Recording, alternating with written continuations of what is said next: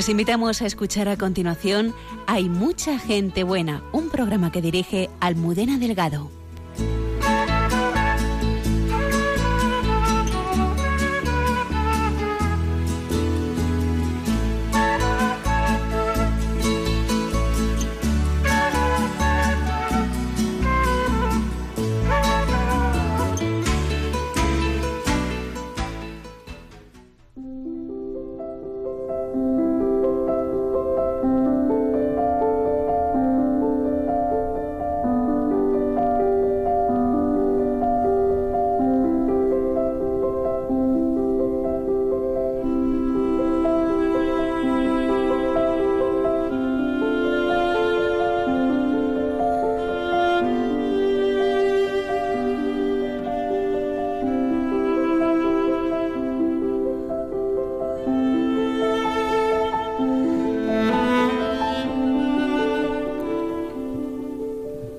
María es la persona con el amor y conocimiento más profundo de Dios.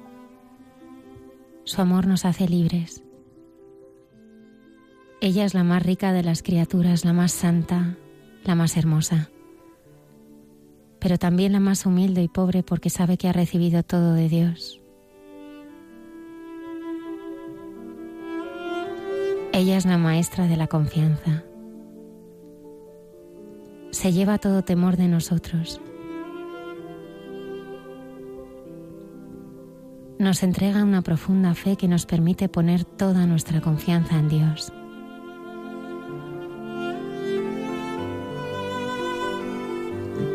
María nos ayuda a reconocer nuestras limitaciones y fragilidad. Cerca de María amamos nuestra pequeñez.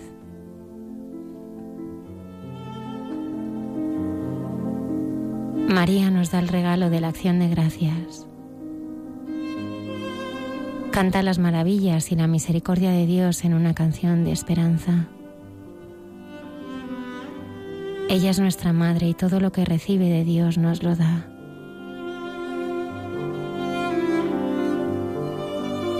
Cuanto más me entrego a María, más se entrega ella a mí.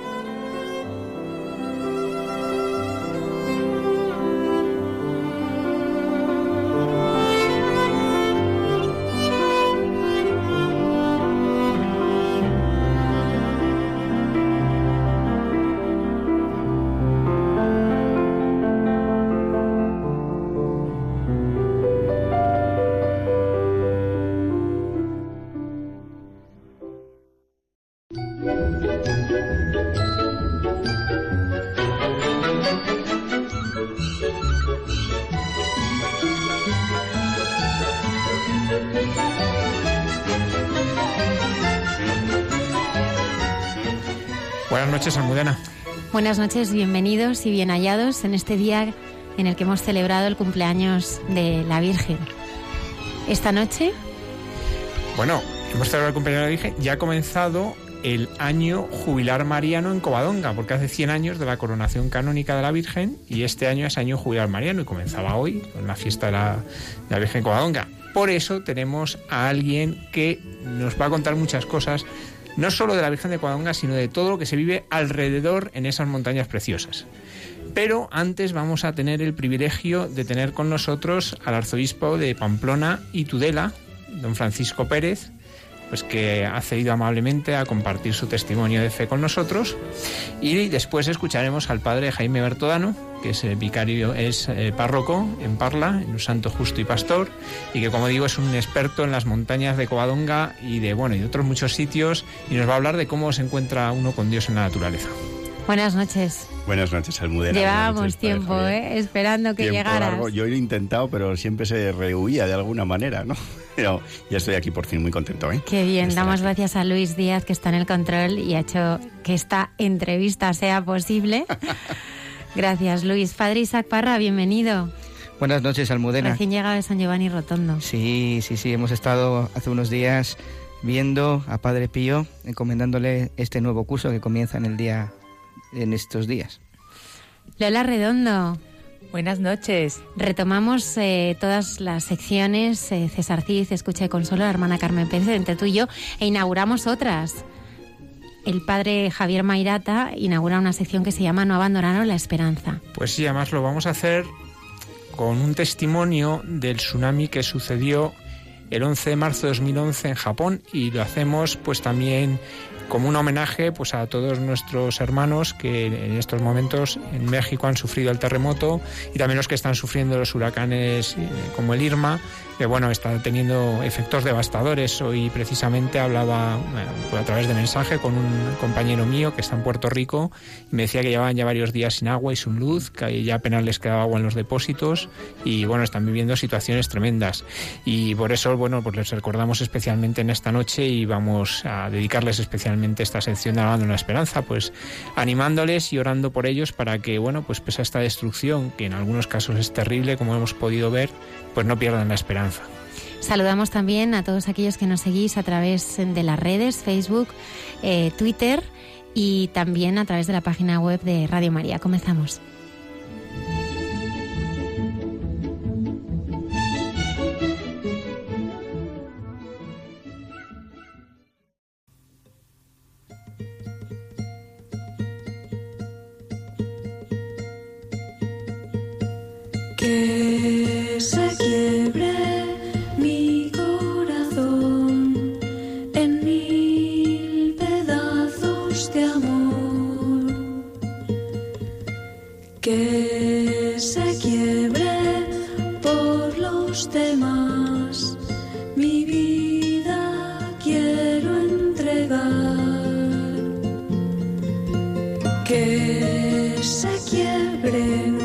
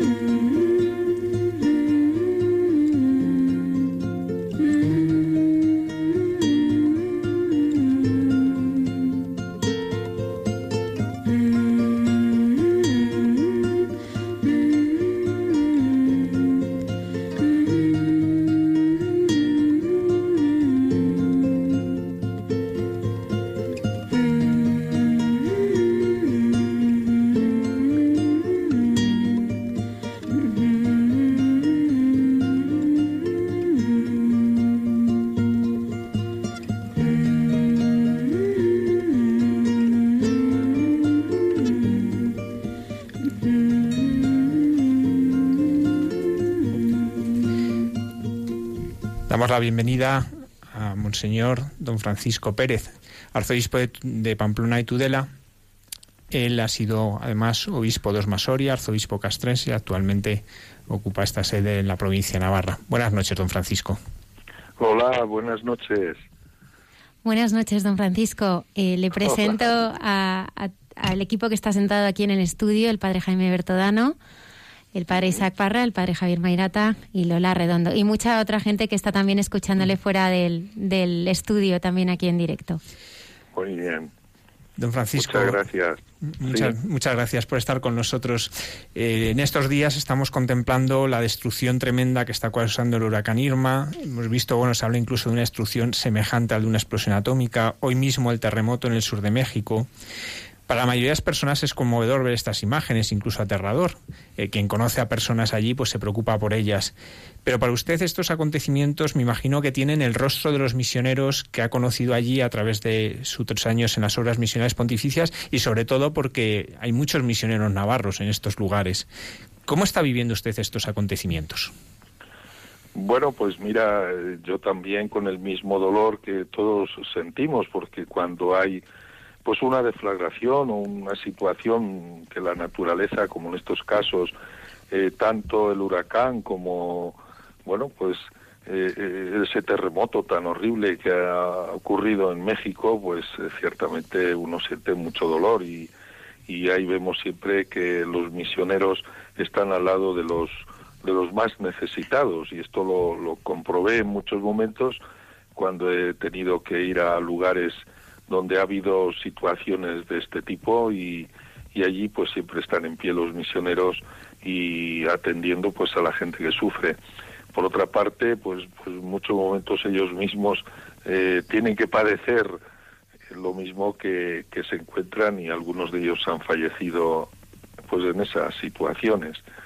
Yo creo que aquí es donde se da lo que dice Jesús, ¿no?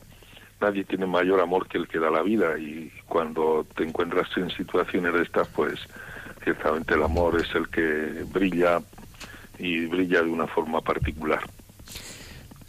Don Francisco, usted nace en un pueblo a 15 kilómetros de Burgos, que no llega actualmente a 100 habitantes, llamado Frandovínez, y nos preguntamos cómo era usted de pequeño y, cómo vivió eh, pues los, años de, de su niñez, qué recuerdos atesora. Bueno, yo a medida que me voy haciendo mayor, más recuerdo mi niñez. Es un, dato que se da siempre en la historia de cada persona.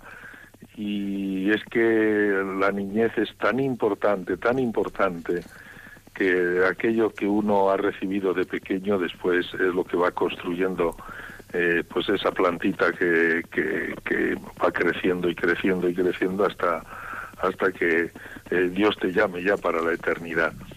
Pero bueno, yo de pequeño siempre recordaré la experiencia de, mis padres, que eran muy pobres, eh, bueno, pues que tenían, tenían aquello que podíamos tener, pero éramos muy felices porque nos queríamos entre los hermanos y, ellos y, ellos con nosotros y a pesar de a veces de las situaciones de precariedad, pero siempre el amor es, es mucho más fuerte y, es creativo.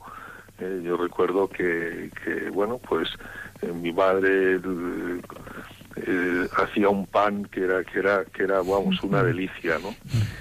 No es como ahora ya que tenemos muchísimas cosas, que tenemos muchos supermercados, tenemos muchos lugares donde poder, pues por así decir, escoger lo que uno quiera. Y, yo también recuerdo mucho aquello que ha quedado grabado en mi vida y ha sido la, oración ante Jesús Eucaristía. Mi padre subía todos los días por la tarde a tocar las campanas y como están esas eh, escaleras de caracol y, era muy arriba donde tenía que subir, él me decía, bueno, tú quédate abajo. Entonces yo me quedaba en un rinconcillo hasta que aprendí que allí había una velita, que había una lucecita, y pregunté, ¿y ahí por qué esa velita? Bueno, pues porque ahí está Jesús. Y bueno, pues así aprendí. Me hice tan amigo de él que, que bueno, no puedo pasar ningún día sin estar buen rato con él porque es el mejor amigo que nunca falla. Don Francisco, ¿y cómo era Jesús para ese niño? ¿Y, y quién es Jesús hoy para usted? Bueno, pues es un amigo, un amigo al que le digo muchas cosas. De pequeñín, pues le decía, pues, pues, pues, aquello que puede decir un niño, eh, pues eh, que quiera a los demás, que, que, que, sienta, por así decir, ayudar a aquellos que, que me necesiten. De hecho, allí sentí la llamada a ser misionero y ser sacerdote. Ya a los 11 años ya fui al seminario y pues bueno, pues yo creo que lo sentí allí, pues de esos momentos en los cuales uno se, se topa con el misterio del amor de Dios, como, como dice San Juan de la Cruz, y, y en ese velo donde a veces eh, no se ve con esa nitidez con que la uno, uno quisiera ver, pero nace una amistad, nace una presencia de un amigo que, que, te transforma, te ayuda, te anima, te alienta, te fortalece, te consuela, eh, te hace ver las cosas con, con, la verdadera realidad de lo que son las cosas, te hace mirar eh, cada momento como un acto de gratitud, ¿no? Y decir, oye, que, sigo viviendo, eso es lo que me pasa ahora, que sigo viviendo, que sigo ah, ayudando, que sigo haciendo las cosas. Eh, a veces, pues, también, pues, pedirle perdón, porque igual no me he comportado como debiera. Y, luego, pues, muchos momentos en los cuales, pues, le digo, Señor, pues, eh, ya que yo no puedo llegar al corazón de las personas, llega tú. Esa es la oración que hago todos los días delante de Jesús Eucaristía. Ven conmigo que soy muy frágil y débil. Y, mira, entra en el corazón de mis navarricos, pues porque tú eres el que eres Dios y puedes entrar, ¿no? Por así decirle, también le insto, le, le, le, ayudo a, ¿cómo decir? Yo que voy a ayudar, sino simplemente eh, pongo todo mi corazón en aquello que Él es para que Él siga actuando más allá de lo que yo pueda hacer, porque yo no soy más que un siervo inútil, como dice la palabra de Dios, y es verdad, siervos inútiles somos, pero en Él eh, pues somos instrumentos y instrumentos de su amor, y eso es lo que ha calado en mi corazón. Volviendo a esa infancia, esos 11 años que nos dice que escucha la llamada de Dios. Eh, hoy cuando un chico de 20 años dice que se va al seminario, la gente dice que es muy pronto, que es muy joven. Eh, ¿Cómo se vive la llamada de Dios con 11 años? pues mira, yo creo que, que muchos niños, estoy seguro que sienten la llamada de Jesús. Eh, claro, está, también es verdad que, que mi familia era muy cristiana y, y rezábamos juntos y rezábamos a la Virgen. Eh, yo estaba muy al lado también del sacerdote de mi pueblo. Eh, comencé desde muy pequeño a ser monaguillo. Bueno, todas esas cosas pues me ayudaron. Hoy tal vez es, es más difícil en el sentido de que aquello que no se ve o aquello que no se constata o aquello que no se, se, se vive, pues después pues sabemos que, que, que aunque Dios luego actúa de muchas formas, eso también es verdad. Pero yo no lo sé, sentía que, porque leía mucho Vida de Santos, y entonces pues se ve que me impresionó San Francisco Javier, el cura de Ars, y así otros santos que, que iban metiéndose en mi corazón, en lugar de ahora ahora está la, tablet y todas estas cosas que, que, bueno pues despistan y te llevan a otras cosas. Entonces pues teníamos esos tebeos o, esas vidas de santos hechas con, con viñetas muy muy bonitas y, pues para mí era pues pues como un, un gozar al ver la experiencia de, de, cualquier santo no era la forma también incluso de, de catequizarnos en, en, aquellos momentos y yo creo que es un, un punto importante hoy día que se tienen tantos medios el poder hacer vídeos de vidas de santos y, que ayude también a, a descubrir la belleza de lo que es el amor de Dios y el amor a los hermanos. Y, y, bueno, pues así se lo dijo un día a mi madre, que quería ser sacerdote. Ella me estaba cosiendo un pantalón, yo tenía solo dos pantalones. Que serían cortos, porque a los 11 años... pantalones cortos, ¿no? No era unos como ahora ya, pero pantalones cortos. Me estaba cosiendo, desde que había estado jugando, lo que fuera. Y entonces, pues en aquel momento yo me puse así a su lado y de una forma un poco como se hace mimosa los niños delante de la madre, ¿no? Y ya dije, yo quiero ser sacerdote. Claro, entonces me dio un abrazo y me dijo, bueno, pues si Jesús lo quiere, lo serás. Y a los 11 años ya el sacerdote me preparó y me fui al seminario. Esa fue, así fue, de esa forma tan sencilla. Las cosas de Dios no son complicadas, son sencillas. Monseñor, eh, usted nos hablaba antes de esa plantita que, que va creciendo, ¿no? ¿Cómo, ¿Cómo, va creciendo en usted esta llamada al, al sacerdocio? Eh, ¿Cuáles eran esos sentimientos de ese, de ese niño, bueno, de ese joven que, que decide pues entrar en el seminario? ¿Qué es lo que vive ese corazón? Pues mira, sobre todo la amistad con Dios, la amistad con Jesús. Y yo siempre digo que para mí ha sido clave la, la amistad con Jesús Eucaristía. Eh, mm, me tiraba tiempo, ¿no? Allí, pues no sé, eh, incluso en muchos, en muchos momentos, pues eh, escribía, eh, ponía, ponía, pues no sé, iba narrando un poco aquello que sentía mi corazón, otros momentos igual, pues llevaba los apuntes de, de, de estudiar y, y lo repasaba allí, no lo sé, era algo pues, pues que nació tal vez influenciado por, por, por los sacerdotes formadores y por los directores espirituales que ya desde, desde los 11 años tuve, pues eh, eso me ayudaba, me, y esa es la amistad, la amistad que he hecho con, con él siempre, siempre ha sido, siempre ha sido, incluso pues ahora, ya a mis 70 años, pues siento también el, el, el, estar a solas con él. Es como el amigo que, que, que de confidencias le dices, ¿no? y eso después pues me invita pues no sé a vivir con más alegría la jornada a tratar de crear lazos de fraternidad a, a ayudar o saber si hay alguien que padece atenderle.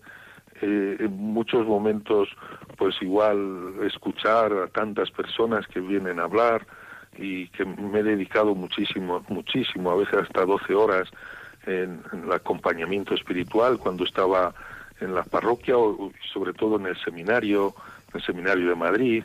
Y ahora también, pues siempre a mi secretaria le digo lo mismo, mira, cualquier persona que venga tiene la puerta abierta. Entonces, pues a veces, eh, y no quiero que se tarde mucho en, en, recibirla, sino cuanto antes.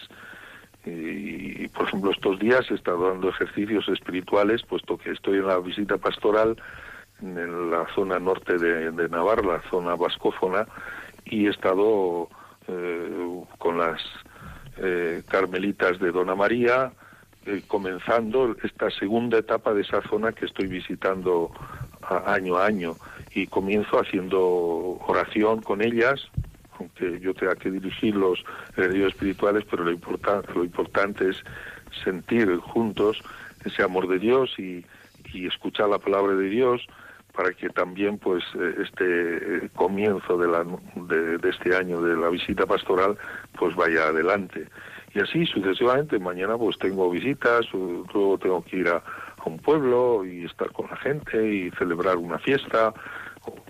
Cualquier cosa que, que ocurre en mi vida siempre llevo en mi corazón una amistad que esa nunca me deja de lado sino que siempre me va a mi lado y siempre me acompaña, que es la, el amor de Jesús en el que, por así decir, bebo de esa amistad cuando voy a la fuente de vida que es la Eucaristía, la fuente de donde emana y corre el amor de Dios, como dice San Juan de la Cruz. Don Francisco eh, nos ha hablado pues de su etapa de seminarista menor, luego mayor, y luego usted, parte de su ministerio eh, sacerdotal, lo ha realizado en el seminario como formador y como director espiritual. Eh, de todas estas etapas de su vida, para usted, ¿qué es el seminario? ¿Cómo, ¿Cómo ha vivido el seminario y cómo le gusta que se viva ahora en su diócesis? Bueno, los tiempos han cambiado bastante, sobre todo la configuración, por así decir, cultural e ideológica, ¿no?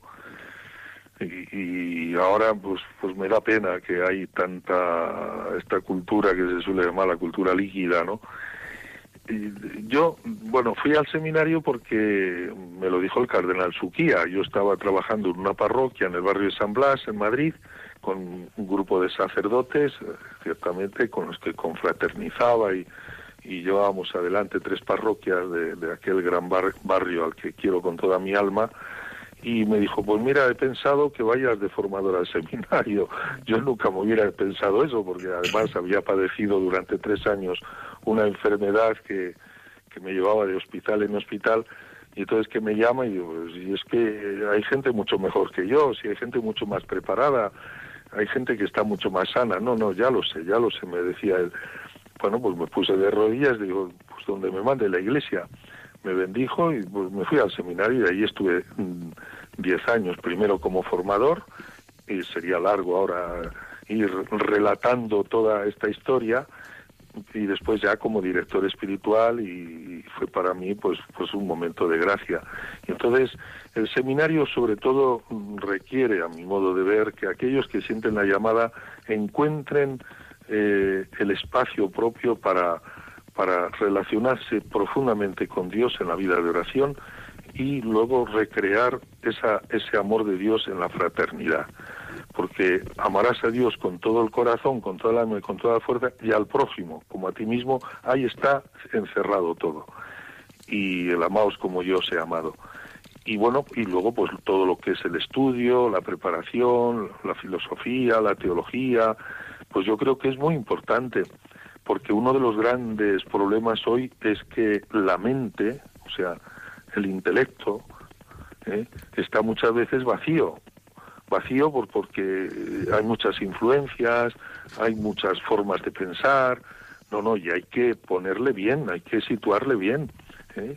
El gran vacío hoy es el de la mente y además la peor corrupción que pueda existir es una mente eh, eh, que es una turmi, ¿no? que no se sabe qué hay ahí, que hay muchísimas cosas, pero no, no, hay que mm, ordenarla y para eso conviene el estudio.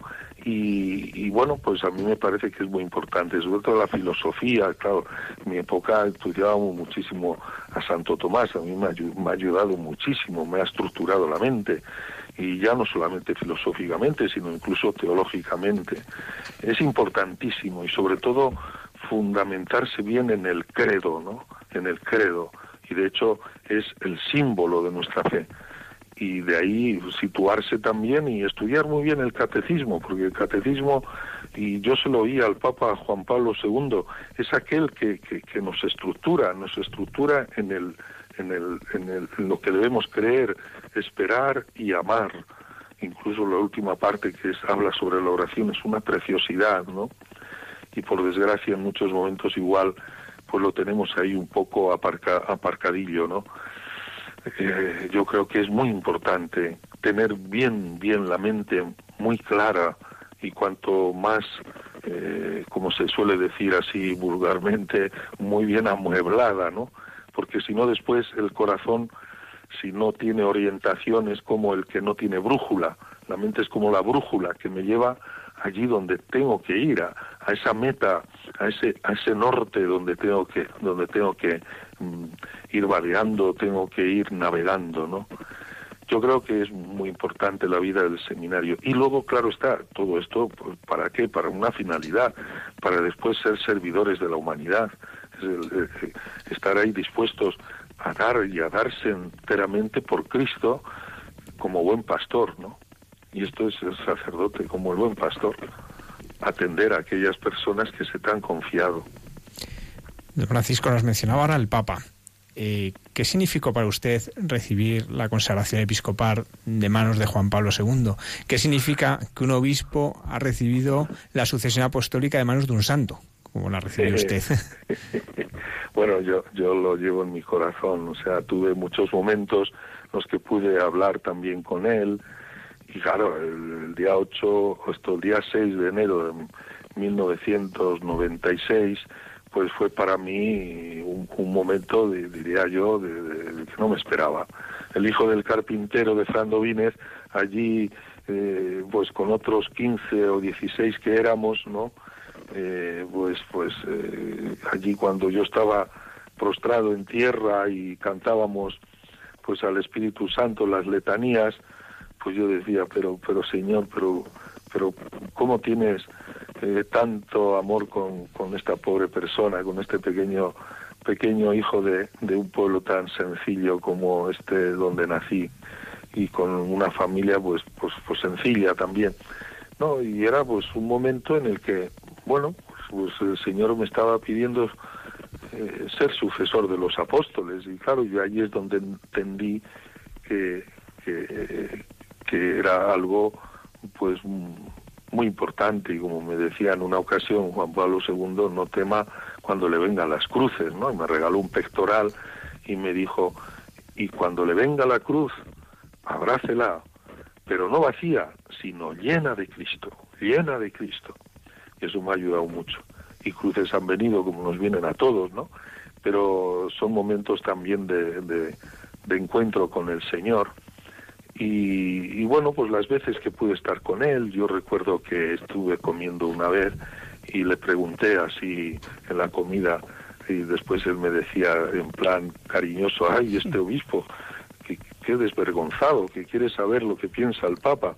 Le pregunté, ¿qué es lo que lleva en su interior? Dice, pues mire, lo que más me preocupa, me dijo, es el relativismo. Y se conmovió. Sepa que voy a escribir una encíclica sobre la fe y la razón. Es una encíclica fabulosa. De una, de una actualidad, yo invitaría a todos que la lean. Es impresionante cómo nos pone, cómo pone eh, que la verdad eh, es y debe ser lo primordial hoy que estamos tan tan confusos ante tantas ideologías. Dice, y le va a tocar sufrir sobre esto, el relativismo, el relativismo. Y, y bueno, pues escribió esta, esta encíclica tan bonita, Fides es Ratio, que es muy actual y que hoy mismo estaba leyendo un artículo donde los mismos psiquiatras en Estados Unidos están dando la razón a aquello que profetizó el Papa en esta encíclica. Don Francisco, cuando le nombran obispo, yo recuerdo que nos contaba, bueno, pues lo que estaba viviendo aquellos seminaristas de primero en las aulas de, del Seminario de Madrid, que era donde entonces recibíamos clase todos los seminarios de la provincia, y allí nos contó que a su padre le habían preguntado los periodistas y su padre había dicho una frase que, que a muchos se nos quedó. ¿Nos la podría compartir con nuestros oyentes? Bueno, eh, no lo sé cuál, cuál sería. Era aquella cuando le preguntaron y dijo, ahora sí. va a tener que obedecer mucho. Eso, sí, sí, claro. Sí, los, los padres siempre, siempre te ponen en la verdad. ¿eh?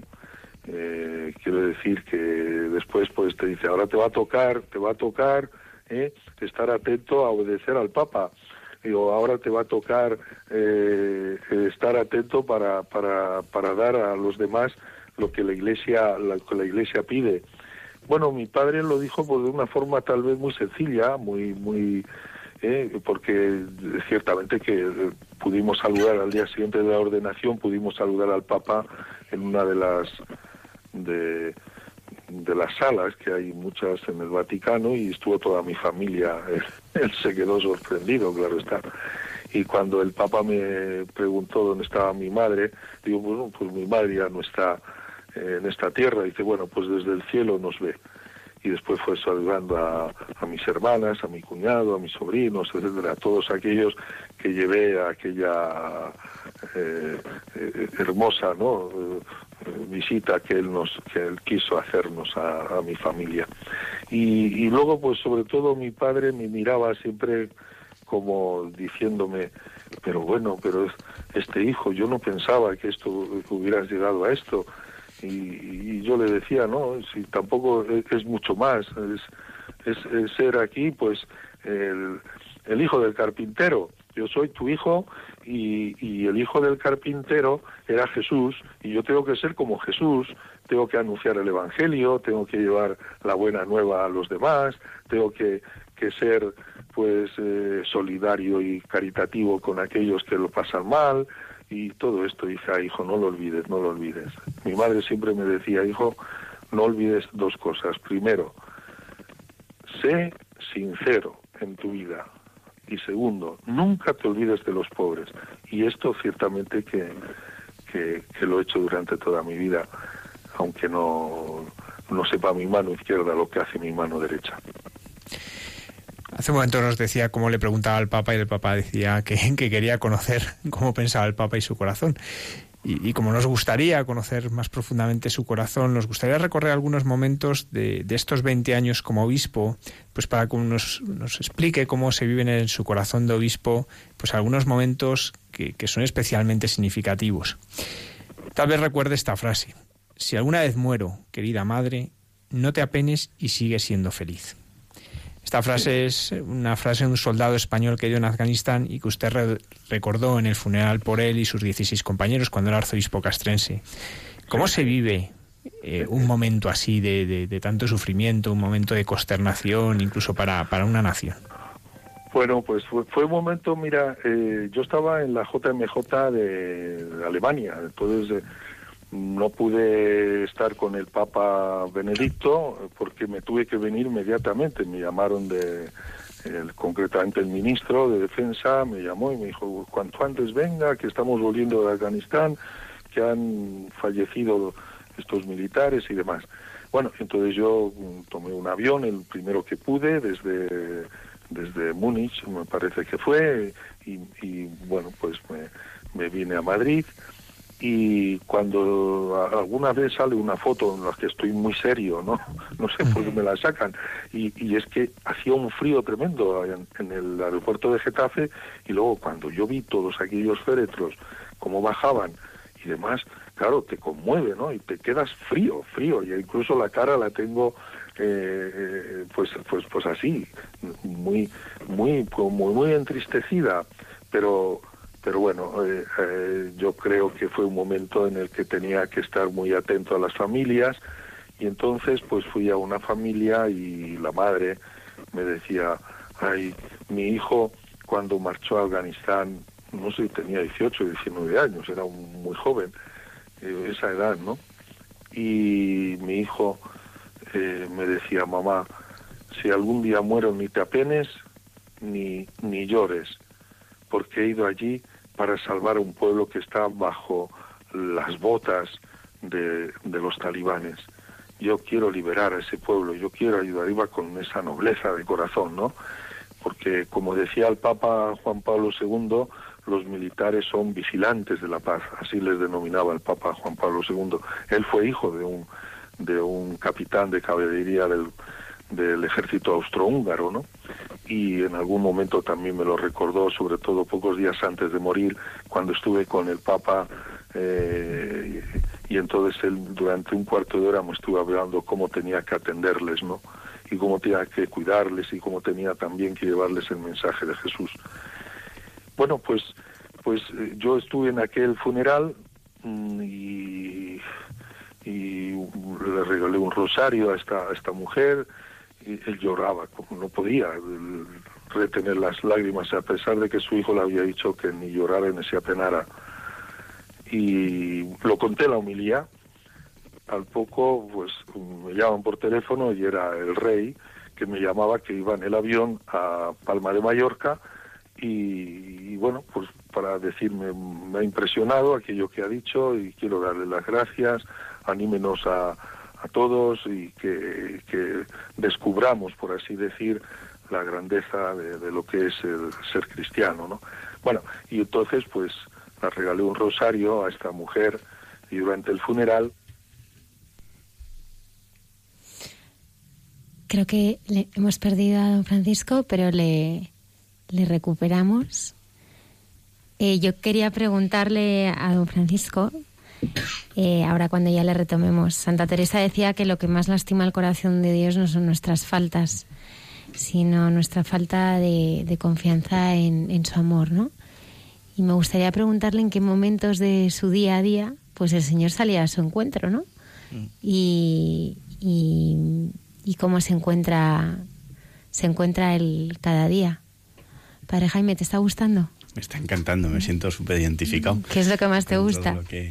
Pues eh, la sencillez con la que habla este pastor, la sencillez con la que narra su historia, su encuentro con el Señor y su vocación, su ministerio, porque al final el, ser cristiano es, encontrarte al Señor en, en, el día a día y de una manera sencilla, porque ahí está el Señor. Entonces, cuando escuchas a alguien con una sencillez de corazón que explica ese encuentro con el Señor, pues también el corazón de los demás se esponja, ¿no? Porque encuentras que, anda, eso también me pasa a mí, qué bonito si eso puedo, puedo tenerlo yo, ¿no? Si puedo encontrarme el Señor con el Señor así de una manera sencilla, ¿no? No hace falta eh, que uno vea eh, pues luces especiales en el cielo, ¿no? Ni, ni cosas raras, ¿no? Sino que el Señor se manifiesta así, ¿no? En un corazón sencillo eh, y un corazón pues de niño, ¿no? Que se conmueve ante Dios, un Dios muy grande y un Dios que se ha querido acercar, ¿no? Y, en esas palabras de, don Francisco, en toda su tarea, en todo su itinerario, pues encuentro esa grandeza de Dios que, es un Dios muy sencillo. Qué bonito es cuando, cuando hablaba de, de, la vida de oración, ¿no? Que decía que dedicaba mucho tiempo a la oración ante ese Jesús sacramentado, ¿no? Y es que ese corazón de pastor y esa sencillez, esa, esa forma de ver al Señor no puede ser de otra forma, ¿no? Sino estar en ese contacto personal con Jesús Eucaristía, porque la oración es eh, el aire ¿no? que nosotros necesitamos para poder vivir. Don Francisco. Sí. Le hemos perdido, pero le hemos encontrado de nuevo. Buscad y encontraréis. Los, los, medios son así, a veces vienen y se nos van y otras veces vuelven. bueno, sí, dime. Don Francisco, usted decía eh, en esta entrevista que, que Jesús es el amigo que nunca falla. Santa Teresa decía que lo que más lastima el corazón de, Dios no son nuestras faltas, sino nuestra falta de confianza en su amor. Y a mí me gustaría que nos transmitiera en, su día a día cómo ha ido creciendo en esa confianza y cómo el Señor también eh, pues le muestra su amor. A veces pueden ser en cosas pequeñas, pero cómo Él eh, sale a su encuentro y, se siente querido por Él. Claro, a mí me ha ayudado mucho la, cercanía con la Virgen María y de hecho hoy, hoy lo recordaba. Eh, el, hecho de, que la Virgen se confiara del Señor, a pesar de que no entendía cómo podía ocurrir que ella iba a ser la Madre de Dios, y dice, aquí, la esclava del Señor, hágase en mí según tu palabra, esa confianza es impresionante, porque es total, es es como lanzarte al vacío y esperar que debajo va a haber unas manos que te van a sostener. Y, y, eso es la vida. La vida es, en muchos momentos hay que lanzarse al vacío confiando en que Dios va a actuar. Porque el gran milagro no es que haga esos milagros que a veces pedimos, que me cure, que esto, que aquello, que lo demás allá, que son cosas, si queremos, interesadas, entre comillas. El gran milagro es que yo tenga confianza en Él. Ese es el gran milagro. Y que a pesar de que pueden venir momentos eh, preciosos, sigo confiando. Y a pesar de que pueden venir momentos tormentosos, sigo confiando. Es decir, tener esa confianza que, que, supera, por así decir, eh, nuestros, nuestros traumas, porque los traumas que, que tenemos en muchos momentos es porque nos sentimos inseguros y sin embargo cuando uno está con Dios se siente seguro. Bueno, pues que, que, me han ofendido, pues Señor, perdónales porque no saben lo que hacen. Que me ha llegado una cosa que no es agradable, pues Señor, confío en ti, ayuda a esa persona. Que no he realizado bien una cosa, Señor, confío en ti, perdóname. Quiero decir, eh, son tantos los momentos en los cuales uno puede confiar, pero así, ¿no? como si uno se tirara, digo, al vacío, pero sabiendo que siempre está ahí el Señor, ¿eh? que siempre llevas el, eh, eh, la, gracia de Él, que, que cualquier momento que te pueda suceder en la vida, nunca Él está ausente, aunque aparentemente en algunos momentos parece que lo está, pero es son pruebas para hacernos ver si confiamos o no en Él.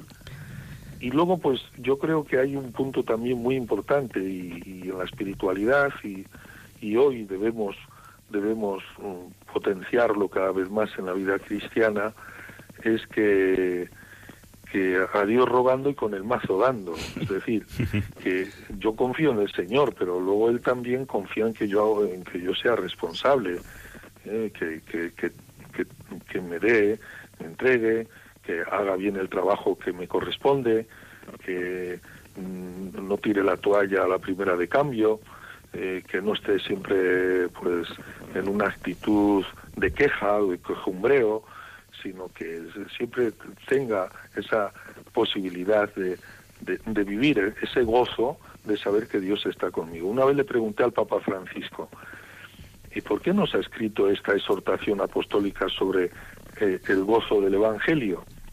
Ah, mira, este arzobispo de Pamplona, ¿qué me pregunta?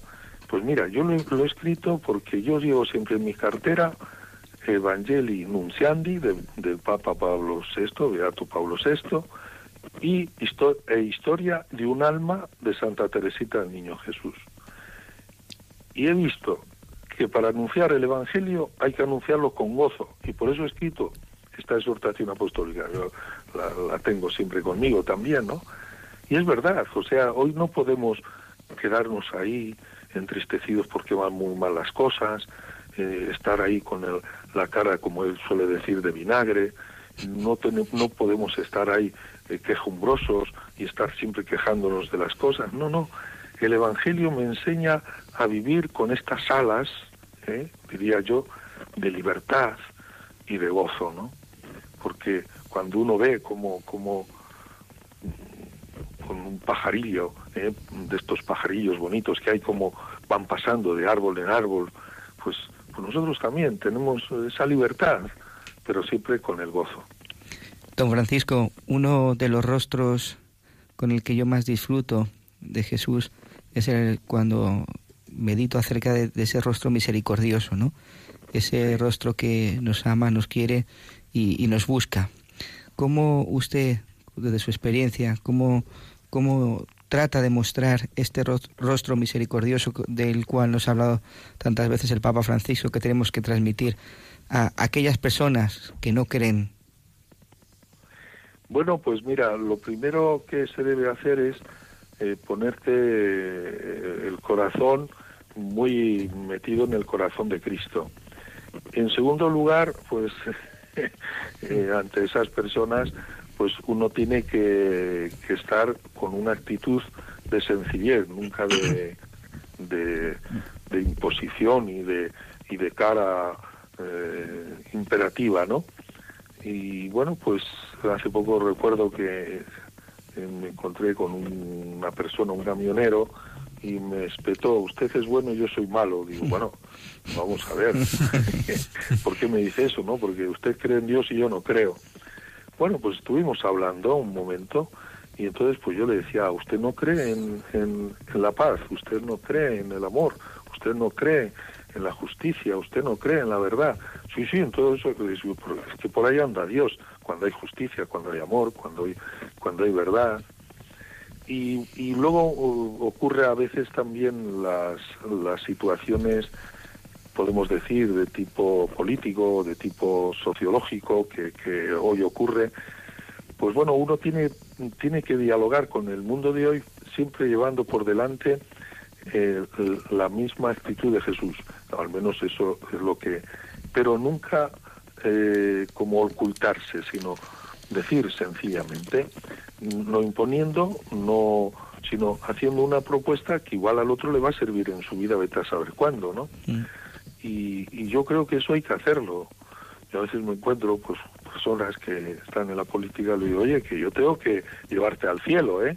pero tienes que hacer bien las cosas de esta tierra, ¿no? Y entonces, pues, pues así en plan, en plan, como diría yo, amigable, en plan fraterno, se puede decir. no olvides que es muy importante que, hay que rezar, por, ejemplo, ¿no? Y bueno, pues ya reza mi madre. Y digo, bueno, pero también nosotros, y que sepas que yo te voy a tener presente, etcétera. Bueno, eso igual, pues eh, aparentemente dice, bueno, ¿por qué le tengo que decir eso? Pues porque en definitiva eh, de una forma amigable, de una forma sencilla, pues, pues tengo que decir que, al final de la vida pues nos vamos a topar con Dios, ¿no? Y bueno, pues y yo tengo la misión esta, digo, yo soy sucesor de los apóstoles y vicario de Cristo en la diócesis, y yo tengo que llevar a todos al cielo a ver cómo me las apaño, a ver cómo nos las apañamos, por, por ejemplo, ¿no? Mm. Bueno, hay momentos en los cuales se tiene que hablar y hay que hablar con franqueza, hay que hablar con... con, son las, las cuatro donde se sostiene la, la, vida de evangelización es y, y, el Papa lo está diciendo ahora en Colombia y, y oía en esta esta noche oía el discurso precioso que ha hecho en la oración, no sé si ha sido en Bogotá o donde, no recuerdo dónde ha sido, y que ha contado pues el, eh, aquel que estaba en las FARC y se salió y cómo ha pedido perdón, después otra que también que, que, actuaba con los violentos, luego otros que han sido violentados, los que han padecido la violencia, y un, un ambiente precioso se ha creado allí. Y el Papa decía eso, que la verdad, la justicia, la misericordia y el amor tienen que ir juntos, en definitiva, ¿no? Y si uno ha faltado, pues, pues tiene que ser justo y reparar. Y si uno no ha vivido, ha vivido la miseria, pues tiene que asociarse a la verdad. Y si uno no ha venido, vivido en el amor, pues tiene que acercarse a, ese amor que es el que construye, el que nos hace fraternos. y cuando el corazón pues está en esa actitud de rechazo o de odio, pues tiene que vivir la misericordia.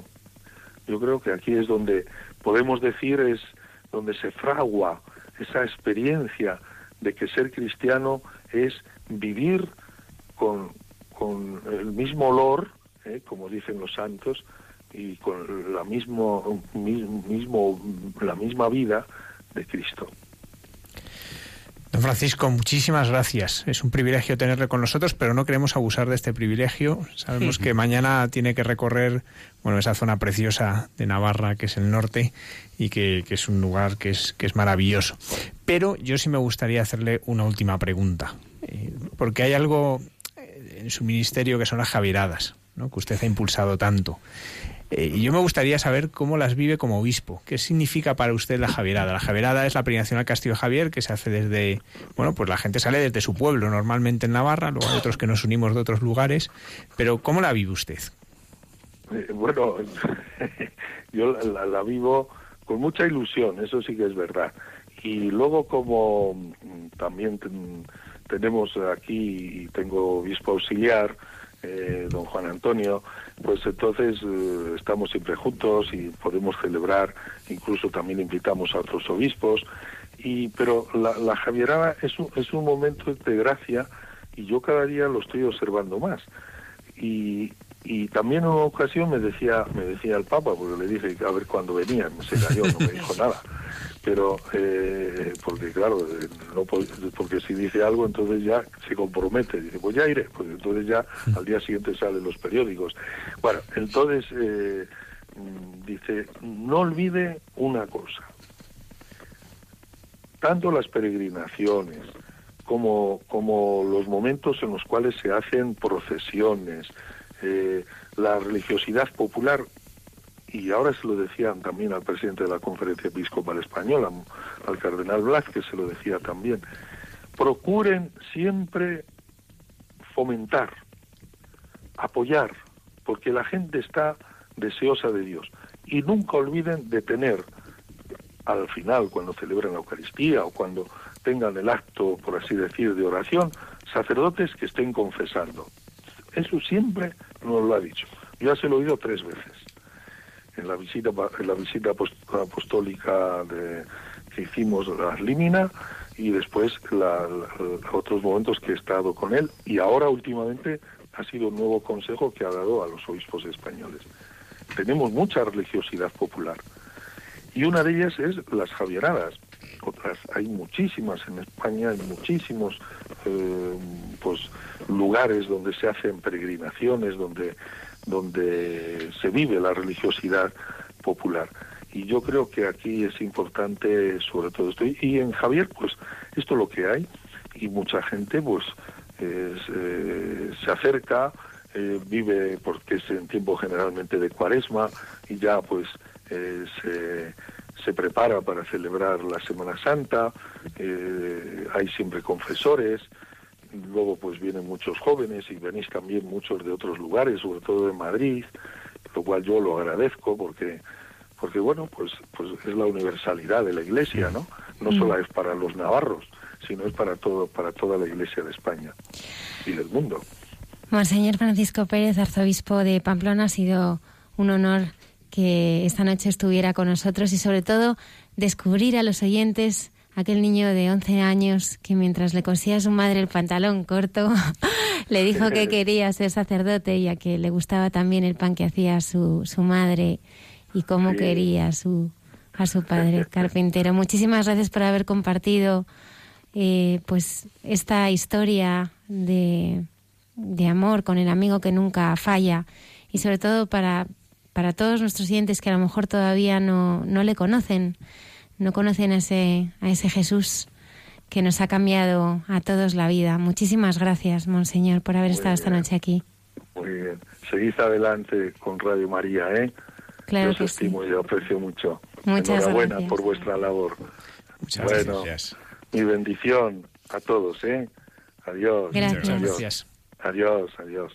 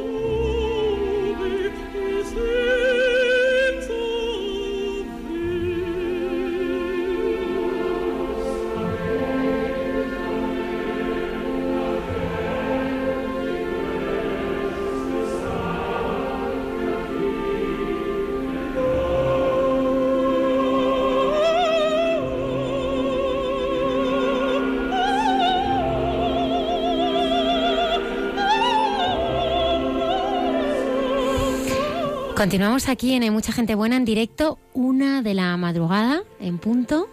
Saludamos también a todos los oyentes que nos están oyendo desde Sudamérica con diferencia horaria, también muy solidarizados con este terremoto que ha habido en México. Eh, les mandamos desde aquí todo nuestro apoyo y cariño. Como presentábamos al principio de este programa, esta noche está con nosotros el padre Jaime Bertodano. Muy buenas noches, Almudena. Y Víctima de una javierada. o sea, no ha podido ser el programa más a tu medida. Yo le estaba escuchando, no quería contar, pero es que al final ha salido, ha salido con, con Monseñor, con el obispo de Pamplona, y, yo soy víctima de una javierada, eh, porque para mí fue muy especial el encuentro con el Cristo de Javier, no, no solamente como un encuentro exterior así que me emocionara, sino porque allí el Señor me habló al corazón de una manera muy profunda. Así es que... ¿Y tú de pequeña ibas a misa? Te iban... ¿Cómo viviste la fe en tu infancia? Pues, pues con mucha normalidad. Mis padres me enseñaron a rezar. Eh, luego uno va descubriendo que lo que se hace en casa, uno piensa que es lo normal, no se hace fuera. Pero bueno, en mi casa, pues, pues nos enseñaron a rezar. Eh, eh, hubo un momento en que también empezamos a rezar también el rosario en familia. Bueno, a mí me pareció una cosa muy normal. Tampoco me imaginaba que fuera no se haría, ¿no? Y, y luego, pues poco a poco, pues fue creciendo en mí la devoción, una devoción muy arraigada también en la Virgen y en una piedad muy, pues muy sencilla de un niño. Y, era un trasto también. Así es que, pues un niño muy normal, digo yo. Y fuiste una Javierada y lo cambió todo. Pues fui una Javierada con 18, 19 años, ya no me acuerdo, estaba haciendo COU, que yo soy de los de COU. 18.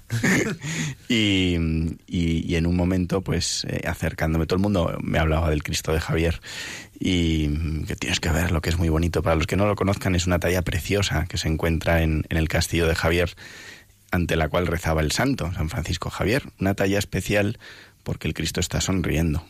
Y a mí todo el mundo me contaba eso. Y yo decía, bueno, pero tendré que ir al Cristo de Javier. Y, durante el camino, pues el Señor fue abriéndose paso en mi corazón de una manera muy potente y muy especial. No, era simplemente que yo lo sentía o que me emocionaba, sino que de verdad sentí de una manera muy... Ya es que no sé ni contarlo, porque como, como entras dentro de lo que es un misterio, pues el Señor me fue hablando al corazón y, de alguna manera, pues pidiéndome la vida para, para, para seguirle y ser sacerdote. Y, me acuerdo perfectamente de aquel momento porque yo cuando llegué delante del Cristo de Javier, imponente, un Cristo precioso, pues yo no quería mirarle a los ojos. Pues yo decía, no señor, que yo no soy cura, que yo no quiero ser cura, yo quiero hacer otra cosa, ¿no? Y, pero bueno, aquella, y, aquel año me quedé sin ver el Cristo de Javier. Y, poco a poco, pues eh, esa voz de Dios que había escuchado en el corazón, pues se fue quedando en el corazón y, un buen día, pues meses más tarde, pues le dije al Señor que sí, con un sí que todavía a mí me sorprende. Y, así que, pues yo soy víctima de una javierada, sí. Y del encuentro con el Cristo que sonríe en la cruz, que es conmovedor. ¿Por qué sonríe ese Cristo? Pues es un Cristo que yo creo que nos sonríe a cada uno de nosotros. Es un Cristo que refleja la ternura de Dios, que refleja pues un amor eh, a una humanidad que, a veces puede pensar que Dios está lejano, que Dios eh, pues no le escucha, que Dios no le quiere. Y, es una sonrisa amable que nos recuerda que, Él en la cruz nos mira con benevolencia. Yo pienso que en la cruz también el Señor sonrió ¿no? a muchos que estaban allí, sonreiría por supuesto a su madre, sonreiría. Pero el Cristo de Javier tiene una peculiaridad y es que es un Cristo glorioso, es decir, es un Cristo que ha sido traspasado en su costado después de su muerte y es un Cristo, por así decirlo, vivo. Es decir, el Cristo de Javier refleja a cómo es el Señor ahora, en la cruz, amándonos con sus llagas, pero mirándonos con una ternura infinita y sonriéndonos a cada uno de nosotros. Por eso siempre tenemos que pensar en esa mirada bondadosa y sonriente, ¿no? de una manera con complicidad de Dios hacia nosotros. Y ahí comienza pues un itinerario vocacional, ¿no? ¿Enseguida vas al seminario?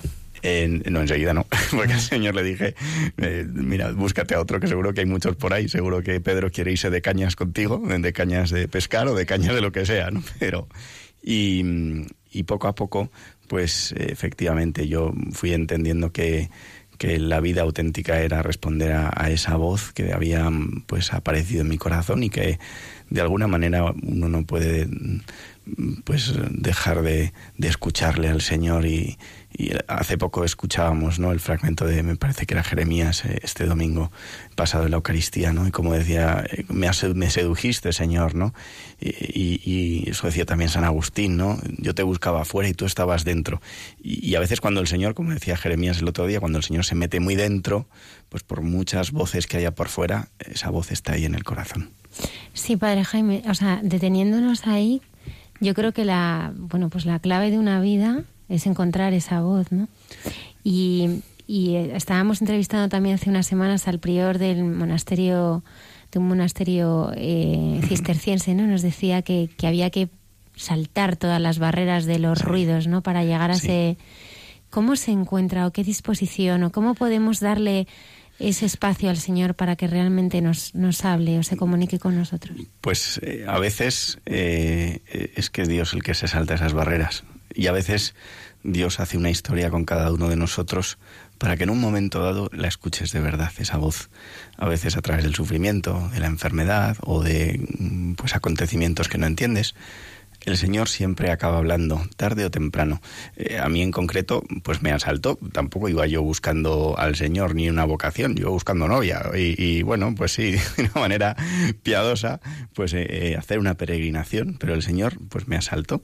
Y, pero, pero también hay gente que no tiene por qué pasarle esto, simplemente que, que buscando con sinceridad al Señor. Es que yo creo que esta es la clave, tener un corazón sincero y auténtico en todo lo que hagas. Porque si tu corazón no es sincero ni auténtico, ni te encontrarás con Dios ni contigo mismo, ni con nadie, ¿no? Serás simplemente una fachada exterior, una superficialidad. Lo que vale en la vida es, es, una autenticidad de corazón.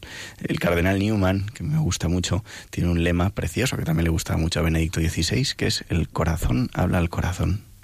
Y cuando uno en la vida tiene el corazón bien dispuesto, el Señor habla con su corazón. Nos hablabas que a veces Dios habla en la enfermedad. Tú tuviste que a ti te mandan a la parroquia porque el sacerdote que estaba, tú todavía eras seminarista, pero el sacerdote que estaba eh, se descubre que tiene un cáncer. Eh, tu principio, por tanto, en esa parroquia y luego el principio de tu ministerio va a estar muy marcado por la enfermedad de este sacerdote Santiago que después va a Santiago Durán, sí. sí. ¿Qué, ¿Qué, ha significado eso en tu vida? Pues eh, yo llegué a la parroquia, eh, el obispo me mandó, me dijo, mira, ha surgido esto, tenemos un sacerdote que se ha puesto enfermo, no sabemos la gravedad que tiene, y, vete allí a ayudar. Yo era seminarista y me ordenaba a los pocos meses de diácono. Y vete allí a ayudar. Y, para mí ayudar, en primer lugar, significó pues estar junto a este sacerdote y simplemente acompañarle pues en, en lo que hiciera falta. Luego es verdad que este sacerdote eh, empeoró, eh, falleció eh, y, y, luego ya pues yo me quedé ahí en la parroquia de, de, vicario, más tarde luego se fue el párroco, me quedé yo de párroco. Pero eh, para mí el comienzo de la vida sacerdotal es, eh, pues es también el contacto con, con, la enfermedad y con la ofrenda de, de, pues de una vida de un sacerdote enfermo, ¿no? Que se ofrece al Señor, que de alguna manera mm, pues pone su vida como ofrenda al Señor. Ahora tengo en la parroquia otro sacerdote enfermo, Iván Puertas, eh, que también le mando un abrazo muy fuerte, ¿no? Y, te, te, topas con el misterio pues de, pues de la cruz, ¿no? Y con el sinsentido, ¿no? Y, ahí es donde pues ves como el Cristo de Javier, ves una sonrisa que se sabe entregar y sabe pues eh, que, que, más allá de la enfermedad eh, pues hay, hay alguien en el cielo que nos cuida y que nos acoge. Has hablado de la, de la, enfermedad, pero tú también encuentras muy especialmente a Dios en el silencio de la montaña. ¿no? Eres un consumado montañero. Así eh, es, así es. ¿Cómo empiezas a descubrir cómo es ese encuentro con Dios en la creación? Bueno, a mí me ha gustado siempre la montaña. Yo salía con amigos eh, a la montaña, hacía excursiones eh, y, y poco a poco, sobre todo en el ministerio, eh, pues me iba dando cuenta que la montaña era un lugar privilegiado de encuentro con Dios, no solo para mí, sino también para, pues para los fieles, para pues, los jóvenes, los niños. Y, desde el, momento, el primer momento, pues eh, el Señor me llevó por allí, el Señor me, me llevó a la montaña, casi como Moisés, ¿no?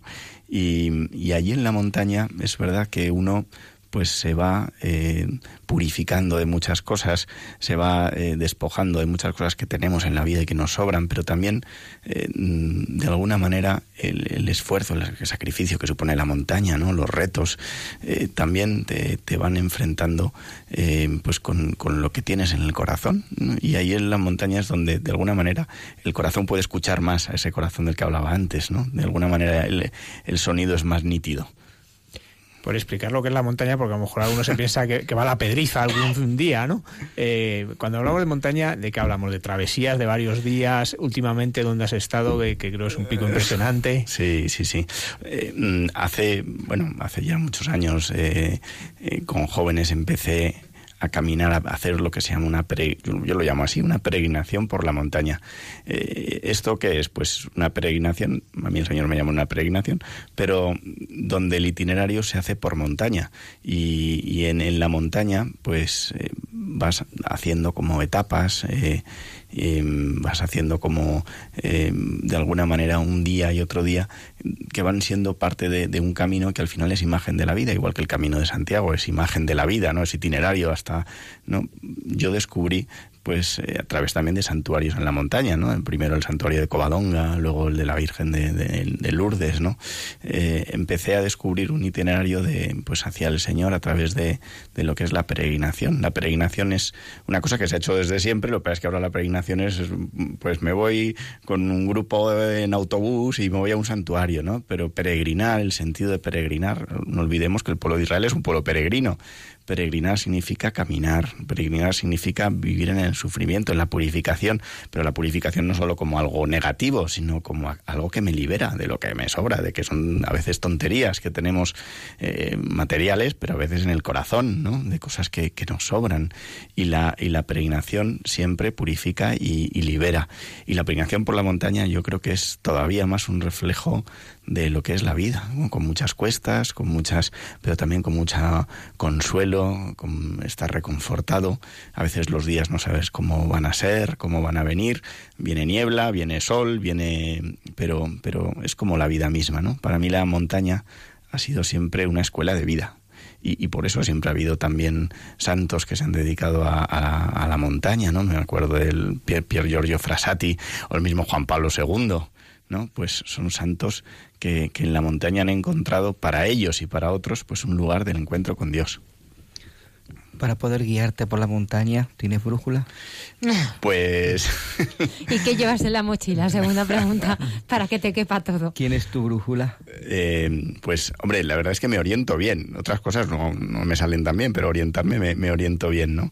Intento mirar antes los mapas y, y, siempre intento ser prudente, no meterme en la montaña cuando me voy a encontrar pues un camino pues muy difícil o con alguna cosa muy, eh, muy, muy complicada. Eh, si va a haber pues lluvias, tormentas, mira el parte meteorológico, ¿no? Y luego pues confiar en el Señor, no ser imprudente y, y, también pues un poco la experiencia en la montaña la vas cogiendo y vas intuyendo por dónde van los caminos, ¿no? Yo siempre voy rezando un salmo, ¿no? Eh, cuando dice que a tus ángeles ha dado órdenes para que te guarden en tus caminos, que tu pie no tropiece en la piedra, cuando ves ahí el borde, digo, Señor, que se cumpla este salmo, ¿no? Y que mi pie no tropiece en la piedra. ¿Qué se experimenta cuando después de una peregrinación, pues por ejemplo cuando habéis hecho peregrinación a Coadonga varios días, eh, allí llueve sí o sí casi todos, me imagino. Eh, ¿Cómo es llegar ahí a los pies de la Virgen. Sí, nosotros eh, pues hacemos, bueno, empecé a hacerlo con un grupo de jóvenes, luego ese grupo fue creciendo y luego pues poco a poco, eh, año tras año se sumaban más jóvenes que querían peregrinar por la montaña. Siempre íbamos en un grupo de, de 10, 15 personas, 15 jóvenes, ¿no? Y, la idea es que pues eh, a través de, todos estos días vayamos haciendo un itinerario que, al final es comprender que la vida es eso, un, un camino que tiene un fin, ¿no? Por eso peregrinar sin un fin no tiene sentido, ¿no? Nosotros peregrinamos a un sitio y, cuando peregrinamos eh, el sitio al que vamos siempre es un lugar de la Virgen. Para nosotros llegar a un santuario es llegar al abrazo con María. llegar al abrazo con nuestra madre que nos está esperando y en ese abrazo pues encontrar eh, pues el sentido a tu vida, a tus problemas, a tus sufrimientos, a lo que has vivido durante el año, ¿no?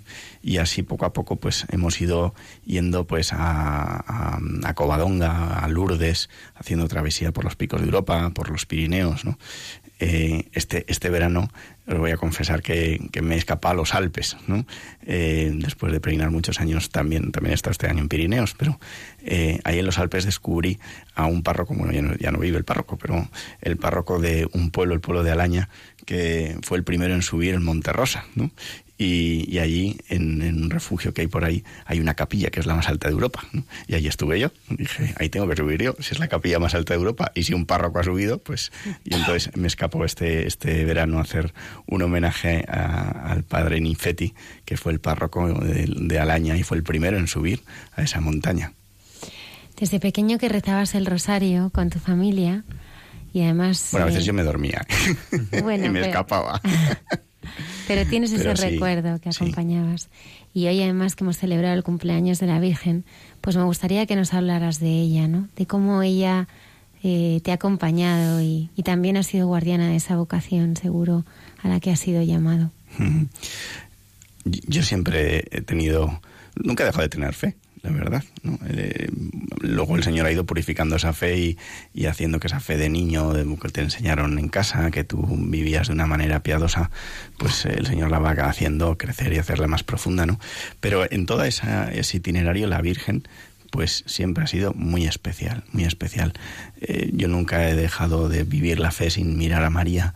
Para mí ella, que está al pie de la cruz, pues eh, es como, como la que me acerca al Señor. Eh, estando cerca de ella, pues sé que, estoy en buen camino, ¿no? Y cuando me aparto, pues te agarras al rosario, ¿no? En la vida muchas veces tienes confusión, no sabes lo que hacer, te agarras al rosario, te agarras de alguna manera a la, a la mano de tu madre, que es la que está ahí. Entonces, María para mí siempre ha sido pues mi madre, ha sido la madre que, que me acompaña y, me ha hecho muchos guiños, me ha hecho de alguna manera saber siempre que, ella estaba allí, ¿no? que nunca me abandonaba y que pues al final igual del camino resulta que torcías un poco, te torcía un poco el camino y, ahí estaba María, ¿no? Siempre he esperado en ella y nunca me ha fallado, nunca me ha fallado la Virgen, ¿no? Y, siempre me ha cuidado. He visto siempre como María pues eh, estaba cerca de mí y, como está cerca de, tanta gente. Hoy, por cierto, hoy que hemos hablado de ese terremoto de México, ¿no? Yo me acordaba de la Virgen de, de allí, ¿no? De Guadalupe, ¿verdad? Eh, en mi casa siempre había mucha devoción a la Virgen de Guadalupe. Mis abuelos estuvieron en México y ahí nació mi madre. Eh, estuvo ahí pues, unos años nada más al nacer, pero siempre ha habido mucha devoción a la Virgen de Guadalupe, ¿no? Y cuántos pues se han sentido eh, pues bajo el amparo de la Virgen de Guadalupe. Y estos días pues yo les invito a mirar ¿no? y, a rezar a nuestra madre. Bueno pues la Virgen siempre siempre es un lugar de consuelo no como una como una madre no siempre es un lugar de consuelo y uno donde encuentra fortaleza también para vivir eh, su misión y, y el sentido de su vida. Serán muchas las escenas del Evangelio que bueno pues que te gusten tus homilías eh, compartir con tus feligreses pero ¿en cuál, ¿en cuál de ellas te gustaría haber sido protagonista o haber estado allí para verlo o haberte encontrado con Jesús? Acabo de estar también hace poco eh, en Tierra Santa. Eso me suena también. y acabo de ver pues los santos lugares, ¿no? Que es, que es una maravilla. Y, y entonces, claro, no tengo dónde elegir porque estos días, eh, como ves, eh, pues eh, al Señor en, pues en su santa casa, en, la casa de la Virgen en Nazaret, ves Belén, ves el Calvario, pues la verdad es que todos los lugares apuntan unos a otros. entonces yo soy incapaz de, pues de, pues de separar unos de otros, ¿no? Me encanta Nazaret, me encanta la sencillez de, pues de la Sagrada Familia, me encanta, me conmueve ver a un Dios que, pues que ha estado oculto 30 años, ¿no? Y, y luego llega, como decía el Evangelio de esta semana, el lunes, ¿no? Luego llega a los suyos en Nazaret y en la sinagoga no le reciben, ¿no? Entonces me conmueve y me hace, pues, me hace abrirme al, al Señor en lo sencillo, y, Y a mí el pasaje pues, de, Nazaret, que en realidad es un pasaje que no sale en el Evangelio, porque él dice que el niño crecía en estatura, sabiduría y gracia, y luego ya el niño se nos hace grande, ¿no? Entonces es un pasaje que no está. Y ese pasaje me conmueve, ¿no? ese pasaje que no está, que también es nuestra vida, eh, pues está también en ese, en evangelio, nuestra vida que a veces dices, ¿y aquí dónde está Dios? Y aquí pues eh, no lo entiendo, ¿no? Y, eso pensaría la Virgen, ¿no? Con, Jesús y este, que, me dijo el ángel que, iba a ser el Salvador, el Mesías, y aquí está, que, que está todavía en la carpintería, ¿no? A sus años, ¿no? Me conmueve mucho, pero me conmueve Belén, me conmueve la pobreza de Belén, ¿no? de, cómo Dios quiere nacer en pobreza y quiere enseñarnos que la verdadera riqueza es Él y que todo lo demás sobra. Eso me conmueve mucho. Pero esa pobreza de Belén es la pobreza del Calvario, ¿no? Eh, la pobreza de un Dios que, que está en la cruz, como en Belén está desnudito y también nos sonríe. Y, y, me conmueve la pobreza de Jesús en la Eucaristía, en el cenáculo, con la Virgen también de nuevo, que pues que se entrega. Con lo cual no te he elegido ningún evangelio y he elegido todos. Bueno, es que en el fondo no podemos arrancar ninguna página de Evangelio. Claro, claro. Eso, es una pregunta comprometida, ¿no? Pero nos hablabas de la Sagrada Familia, nos hablabas de Nazaret. ¿Cómo el contemplar la Sagrada Familia luego a ti te ayuda pues a acercarte a las familias de, tu parroquia ahora? Bueno, las familias de la parroquia, todas las familias son un regalo, un regalo del Señor. La familia de Nazaret pues te, enseña lo importante, ¿no? Donde todos están volcados los unos a los otros y donde ahí está Dios. En la familia de Nazaret, pues eh, vemos como Dios, que es amor, ha hecho que el amor no sea un concepto abstracto, ¿no? Un concepto, un concepto, pues eh, así una cosa efímera, una cosa que no, no. El amor de Dios se concreta en, en Nazaret en un servicio de unos a otros y en una entrega pues preciosa de servicio de José a María, de María a José y de, y de ambos al niño y del niño en obediencia a sus padres. Pero esto también pues me ayuda para cuidar las familias de la parroquia. Eh, en la parroquia tengo pues un regalo de, de, familias que son una maravilla y, y, esas familias también me enseñan de alguna manera en su sencillez a la Sagrada Familia de Nazaret pues como Dios eh, en, la, en la familia crea un ámbito de, de, salud, por así decirlo. ¿no? Yo siempre digo que quien se acerca a una familia sana, donde está Dios en el centro, se, se, acerca a Dios. Se acerca a Dios. Y por eso hoy en día creo que las familias tienen un papel importante en, en acercar a mucha gente a Dios. Familias normales donde Dios esté en el centro. Y, y allí pues encontrarán muchas personas al Señor. Oía un sacerdote decir que antiguamente San Francisco Javier pues predicaba no o un santo no evangelizaba con un crucifijo no y lo ponía en alto para mostrar al Señor. Y decía este sacerdote pues ahora eh, hay que evangelizar con un crucifijo en una mano y una familia en la otra no porque a través de la de la familia pues la gente eh, pues puede encontrarse a Dios no porque encuentra un lugar donde hay amor. Hoy el problema del mundo de hoy es que el ambiente es un ambiente donde el amor no existe, donde el mirarse bien los unos a los otros sin hablar mal, eh, donde los problemas siempre son eh, pues una cosa destructiva, ¿no? Y, donde no encuentran como, como ese apoyo, ese colchón, pues hoy en día la familia eh, es un lugar donde uno puede respirar ambiente sano y ahí está Dios. Cuando decías que, mm, bueno, que fue tan importante para ti este Cristo de Javier que sonreía, me recordaba, mm, bueno, hace unos meses tuvimos aquí un equipo de voluntarios, eh, bocatas, que, bueno, todos los viernes van a la Cañada Real a estar con los toxicómanos, ¿no? Y, y bueno, es el encuentro, ¿no? También con, con el dolor y con distintas realidades, ¿no? Que entiendo también que en tu parroquia, después de 12 años ejerciendo tu ministerio, pues, pues habrás encontrado. Yo quería que compartieras con nosotros cómo es ese dolor que tú ves en muchos momentos, qué respuesta le das y como me decían estos chavales de bocatas, ¿no? En medio del dolor te das cuenta que Cristo siempre vence. Sí, Cristo es la definitivamente la esperanza de este mundo. Eh, y el Señor, pues, es, aquello que es lo mejor que puedes dar a todo el mundo. Pero a veces ese darlo pues es a través de un anuncio explícito o a través de, pues de una caricia, que también es un anuncio explícito, como decíamos de Nazaret, ¿no? De una caricia, de una acogida, de una escucha, ¿no? Que hoy es muy difícil que la gente te escuche, ¿verdad? Me acuerdo de una señora que vino a la parroquia eh, porque no se podía quejar en un sitio porque no había lugar para quejarse. Y después de estar media hora, digo, pero señora, ¿qué, qué quiere? Y nada, quejarme, porque en otro sitio no me escuchan. Y bueno, aquí te escuchamos, Benditos a Dios. Entonces, la gente, pues, encuentra en el Señor, tiene que encontrar en el Señor y, y nosotros, como transmisores del Señor, pues una acogida y una alegría, como ese corazón sonriente.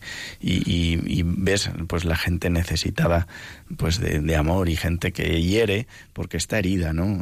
El que está herido hiere y vemos a la gente herida, pero no, no, no, no por eso uno pues juzga y condena, sino que pues uno desde la fe entiende que esa herida pues es una herida del pecado que deja muchas heridas en el corazón y que lo que hay es gente herida y esas heridas las sana Cristo y su corazón, ¿no? Jaime, en esto que, hablabas de estas heridas del corazón, eh, tú en la parroquia pues tienes muchísimas personas necesitadas, muchísimas, pero ¿tú cuál crees que, en el fondo es la mayor necesidad que se percibe hoy? Mm, hablaba señor antes del relativismo, ¿no? En cita de Juan Pablo II. Eh, yo como consecuencia del relativismo también veo la soledad. La gente está sola. y esa soledad pues no es porque la gente quiere estar sola, sino porque el mundo que vivimos hoy, hoy que es egoísta, que, nos invade, pues eh, hace que te cierres sobre ti mismo, sobre tu móvil, sobre tu tablet, sobre tus cascos, sobre tus, tus problemas, ¿no? Y, y que te olvides del resto, ¿no? Y, y hoy, por desgracia, yo veo a mucha gente sola, ¿eh? y, yo creo que ese es el, gran mal de nuestra sociedad, ¿no? Hay gente que puede tener dificultades materiales, que se acerca a Caritas, que se, pero a veces están mucho más felices que el resto, ¿no? El, gran problema es la soledad y esa soledad es porque en el fondo hay mucho ruido, eh, pero, pero falta, falta algo, ¿no? Falta, como decía, un corazón que te hable y que tú lo escuches en tu corazón. Y ese es el gran problema del mundo de hoy. Una soledad pues que viene un individualismo atroz y un egoísmo, ¿no? para esta herida, pues la, el bálsamo es el Evangelio, pero parece que igual que hay quien genera resistencia a los antibióticos, hoy parece que hay resistencia al Evangelio. Mucha. ¿Y cómo, cómo se vive eso? ¿Cómo lo vives en el día a día? ¿Cómo, cómo es encontrarte pues que, que el Evangelio es la respuesta y hay una resistencia a esa respuesta? Pues lo vivo con, con sano realismo y sabiendo que en el fondo pues el, fruto de las cosas muchas veces no depende de mí, sino del Señor, y que me voy a encontrar con gente que, que tiene una resistencia enorme al Señor y, a mí me toca sembrar, ¿no? Y lo que luego salga de ahí, vete todo a saber. Eh, muchas veces veremos pues fracaso. El otro día hablaba con un amigo sacerdote que está de misionero y le preguntaba, ¿qué tal tu misión? Y me dice, mira, es un fracaso, es un fracaso. Creo que vienen dos a la iglesia y, llevo ahí unos años y, bueno, pues eh, a veces es un fracaso aparente, como el Señor en la cruz, es un aparente fracaso, ¿no? pero yo sé que más allá de, del realismo de la situación actual, de la gravedad de las cosas que nos puede llevar a un pesimismo, mm, más allá de eso sabemos que es el triunfo de la cruz y el triunfo de la victoria del Señor, en Él está nuestra esperanza. Y siempre pues tenemos que esperar en una providencia que va guiando los caminos de la historia y que en cada momento puede salir por donde menos lo esperas, como a mí, que pues como hemos contado antes me salió Javier, por donde menos lo esperaba, ¿no? Y, y, sin embargo, pues el Señor salió. Y si el Señor sale por donde menos lo esperamos, ¿no? Eh, también los cristianos, ¿no? El Señor siempre nos sorprende, ¿no? Pues yo creo que tenemos que estar pendientes de, de esa capacidad de sorprendernos de Dios, que siempre es maravillosa y siempre nos espera a la vuelta de la esquina sin que uno se dé cuenta al hablar de la esperanza, una pastoral de la, de la, esperanza es precisamente ese trato con los niños que tienes en el colegio, ¿no? Cómo, cómo se vive, nos hablabas de las familias, pero cómo se anuncia el Evangelio pues a niños de 3, de 4, de 5 años. Hoy ha sido el primer día de cole. Uy, es verdad, que ¿eh? van todos con las mochilas por la mañana. Muchos sí estaban llorando ahí, las madres también estaban llorando, ¿no? Pues si los niños es un motivo de, esperanza, los niños mm, pues te, reflejan al Señor, muchos te, te, explican a Dios y, te, y de alguna manera hablan de una forma especial de Dios en su sencillez. Eh, nos dan muchas lecciones y por eso los niños pues eh, son la, esperanza pues de, nuestra sociedad, de la iglesia y de este momento actual. Yo estoy en una parroquia que está dedicada a los santos niños, justo y pastor, dos mártires eh, de la época de, de Diocleciano, el emperador, martirizados en el año 307 y los niños son un testimonio de cómo la verdad se impone ante el mal los santos niños justo y pastor, pues nos, han enseñado, le enseñaron a la iglesia de aquel momento y todavía hoy a mí me admiran, pues cómo eh, cuando uno mira de frente al Señor, eh, pues eh, tiene que seguir hacia Él y con Él hay una victoria. Y junto con esta, esta pastoral de, la esperanza con estos niños en la enseñanza, bueno, también eh, esa dedicación a los jóvenes a través de la educación en el tiempo libre. es decir, esa educación integral que llega a todo. Eh, ¿Cómo surge este, esta necesidad? ¿Por qué necesidad al final de, de querer también evangelizar el tiempo libre? Bueno, el tiempo libre, pues eh, casi todos los, jóvenes tienen tiempo libre. De hecho, ahora tienen mucho tiempo. muchos no estudian, muchos otros sí, están algunos de exámenes. Tiempo libre es, es, eh, un momento especial para, mm, pues para crecer, no es un momento para perder el tiempo, ¿no? Eh, de hecho, es una virtud. Existe la virtud, los griegos la, la llamaban la eutrapelia, la virtud de saber aprovechar y, de alguna manera disfrutar el tiempo del ocio. Y, esa virtud eh, pues nos lleva a que el tiempo que pues igual tenemos en vacaciones o en los fines de semana lo empleemos no para hacer el vago o para perder el tiempo. El tiempo es el gran tesoro que Dios nos da, el tiempo. Y el tiempo que se usa bien, pues es un tiempo donde uno se siente reconfortado y donde uno dice, mira, he descansado y además he aprovechado el tiempo. Eh, estoy encargado de una asociación de campamentos que se llama de tiempo libre que se llama Asociación Jambrión que lleva funcionando pues desde el año 2000 en la diócesis de Getafe. Y a través de pues del tiempo libre especialmente de los campamentos pues eh, pues promovemos un tiempo para que los jóvenes se encuentren con Dios, pero también sepan aprovechar el tiempo libre, para que sepan desconectar el móvil, eh, ponerlo en modo silencio o dejarlo en casa, que es mucho mejor, y, y aprovechar un tiempo para crecer hacia adentro, hacia afuera, con amigos, descubrir que hay uno al lado, que resulta que puedo hablar con él y que es un, tío muy bajo, muy simpático. Los campamentos pues son siempre un momento de crecimiento interior y personal. Eh, don Francisco nos decía que para él era muy importante Jesús Eucaristía, ¿no? Yo quiero preguntarle a Jaime qué es de lo que no puede prescindir ningún día. De la Eucaristía, claro. y de y bueno, ¿cuál es, cuál es pues tu descanso? Pues mira, yo no he dejado nunca ni un solo día de celebrar la Eucaristía. Eh, a veces la he celebrado cansado o cansadísimo. A veces la he celebrado solo, eh, a veces la he celebrado con mucha gente, ¿no? En celebraciones especiales. Eh, a veces la he celebrado muchas veces en la montaña, que es algo precioso. pero siempre en la Eucaristía encuentro el, el descanso que pues que necesito. El descanso más allá de del comer del dormir o de es el descanso del alma. Y, por eso pues celebrar la Eucaristía siempre ha sido para mí un modo de pues de pues de adentrarme en aquello que, que me es propio por el ministerio sacerdotal que es el, el vivir unido a Cristo en la Eucaristía. Me acuerdo de mi primera misa no la que celebré pues en la parroquia o eh, sino la primera misa cuando fui ordenado en la ordenación sacerdotal la primera vez que, consagré. Y me acuerdo que me conmovieron las palabras las primeras palabras que, que, dije y hasta ese momento no me habían conmovido tanto cuando cuando por primera vez dije esto es mi cuerpo y yo pensé ahí va si estoy identificado con el Señor, ¿no? Si puedo decir, esto es mi cuerpo, yo, pues será el cuerpo de Jesús, pero no, no. En aquel momento también dije, esto es mi cuerpo. Un sacerdote está identificado con Cristo. Y por eso para un sacerdote celebrar la Eucaristía es celebrar aquello que le da sentido, porque el Señor ha venido al mundo para salvarnos y para dar su vida en rescate por todos, ¿no? Si nosotros estamos unidos a Él y decimos, esto es mi cuerpo, es porque en la Eucaristía nos entregamos a todos y por todos unidos a Cristo, buen pastor que va en rescate de las ovejas. Una de 34 minutos de la eh, madrugada. Vamos, eh, inauguramos, eh, Jaime, bueno, empezamos el, el, viernes pasado la sección del padre Jaime Maerata, No abandonaron la esperanza.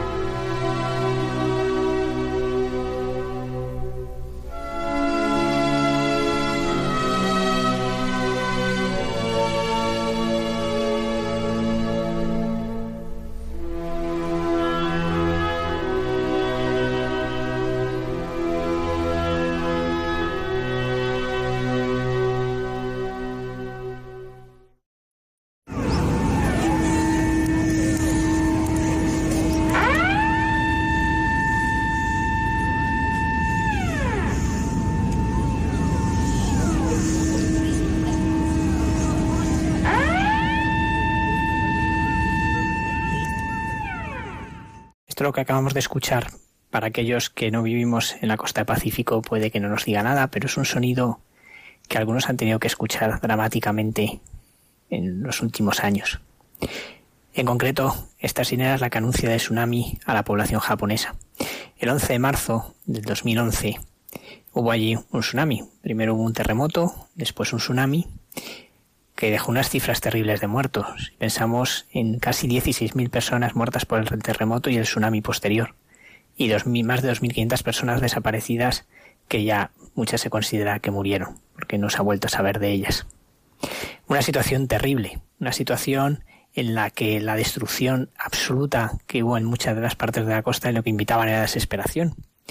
Por eso, en este primer día de nuestra sección, de esta sección de no abandonar la esperanza, hemos querido traer una persona anónima. Una persona de la que no sabemos el nombre, que no abandonó la esperanza en aquel momento. Y no la abandonó porque supo encontrar en alguien la esperanza que necesitaba en el momento en que había decidido terminar con su vida. Ella misma nos lo cuenta, vamos a escucharlo. Tras el terrible tsunami, en el que hemos perdido a muchos miembros de nuestra familia y casi todos nuestros bienes, quería suicidarme. Pero después de escucharla usted en la televisión, después de la paz y la serenidad que recobré viéndole rezar por los supervivientes y por los muertos, y del impacto de su recogimiento y de su silenciosa oración junto al mar, después de su emotivo gesto de arrojar unas flores al agua en memoria de todos los que fueron engullidos por el mar, renuncio a suicidarme. Esta mujer, esta mujer que era muy joven, que vivía en esta situación, vio al cardenal Robert Sara. El cardenal Sara había sido enviado por el Papa Benedicto XVI como enviado suyo a Japón, llevando un donativo para las necesidades, pero sobre todo pues llevando esta esperanza. El mismo cardenal lo cuenta, ¿no? Como después de haber repartido la ayuda logística y económica de parte del Papa que llevaba, dice, me daba cuenta que lo más importante era rezar. Dice, no podía sino acudir a Dios pidiendo que esos huérfanos de mirada tan triste, pero esos hombres y mujeres que intentaban reconstruir sus casas por esos ancianos extenuados. Me fui de allí muy conmovido, porque sabía que sólo él podía ayudar a los japoneses, penetrando en los más hondos de sus corazones. Y es impresionante esto que dice, el dinero es necesario, pero existe una ternura que sólo procede de Dios. Pues esta oración fue la que conmovió el corazón de esta mujer, esta mujer que ya nos cuenta ella misma estaba a punto de suicidarse y al ver cómo el cardenal Sara, con esa oración sencilla, con estos gestos sencillos, mostraba que había una esperanza, ella encontró motivos para vivir. Por eso su carta continúa. Gracias a usted. Ahora he comprendido y sé que a pesar de este desastre hay alguien que nos ama, que vive junto a mí y comparte nuestro sufrimiento, porque debemos valer mucho a sus ojos. Ese alguien es Dios. A través del Santo Padre y a través de usted he sentido su presencia y su compasión. No soy católica, pero escribo estas líneas para darle las gracias a usted y al Santo Padre Benito XVI por el inmenso consuelo que nos han aportado, sobre todo en los momentos de pruebas tan tremendas e inmensas como esta. Esta preciosa carta de esta mujer pues nos recuerda cómo a veces para sostener la esperanza, para mantener la esperanza necesitamos de personas que nos ayuden, de personas que en medio de la desesperanza, en medio del sufrimiento, en medio de la devastación, en medio del dolor, nos muestran que hay motivo para seguir esperando, que hay razones para seguir esperando, que hay una razón para seguir esperando. Un Dios bueno que nos ama.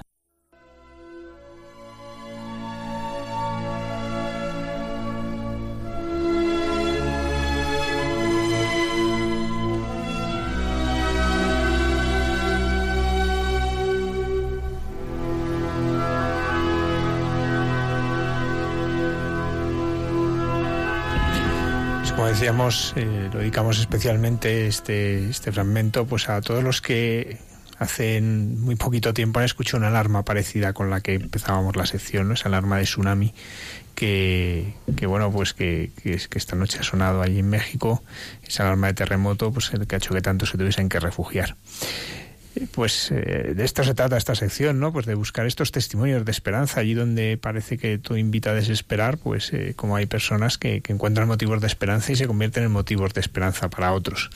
Y hablando de esperanza, padre Jaime. Eh, eh, hablamos de, ese pastoral de la, de la, esperanza, que es el mundo educativo, eh, pero también en esto de la educación has querido profundizar, has querido ir más lejos. ¿Cómo ha sido eso? ¿Cómo ha sido el encontrarte con ese deseo de profundizar más allá?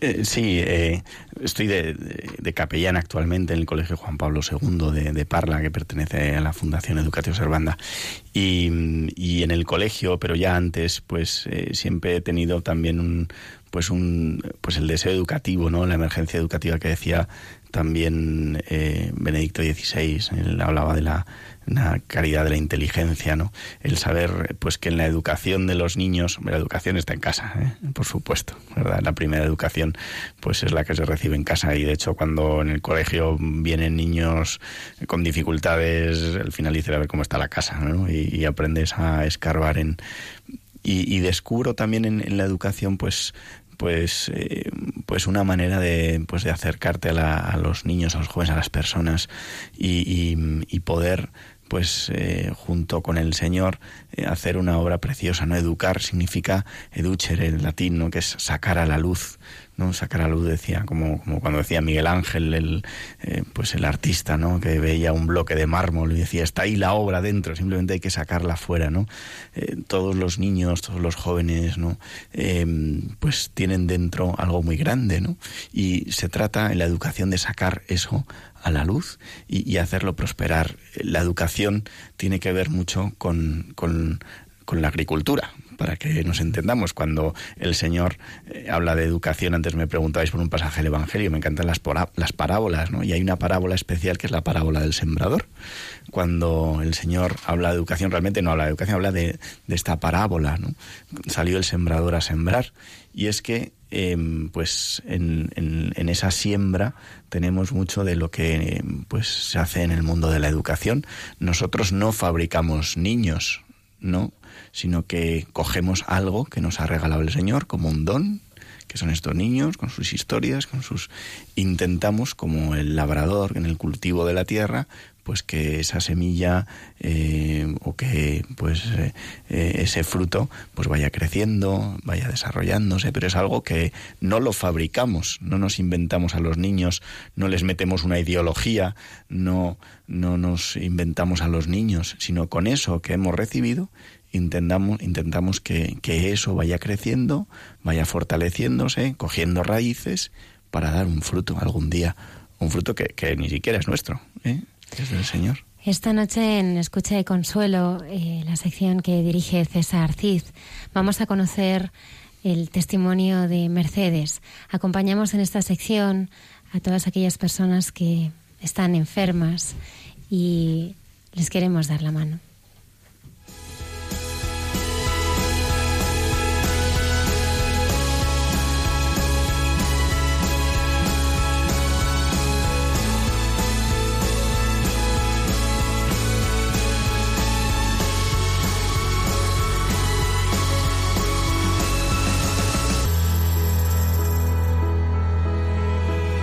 Escucha y consuelo. Una mirada cristiana al sufrimiento.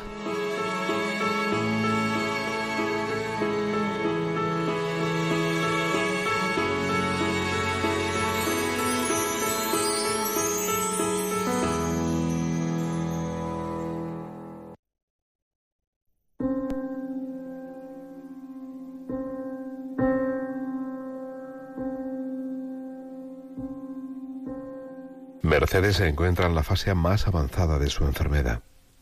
Entiendo su testimonio como un regalo para todos los enfermos que nos escuchan. La fe ha dado sentido a su vida y en estos momentos la vive con más intensidad que nunca, a pesar de las limitaciones propias de su estado. Su ejemplo de aceptación demuestra con qué profundidad ha buscado la voluntad de Dios.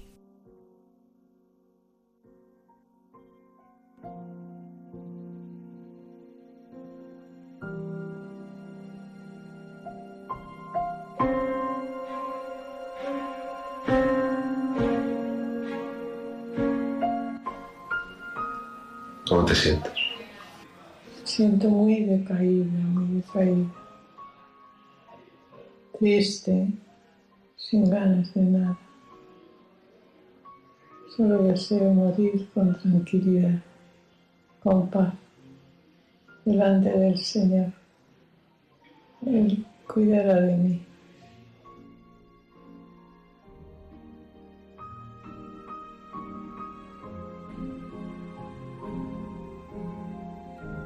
¿Cómo le sientes a él en la enfermedad?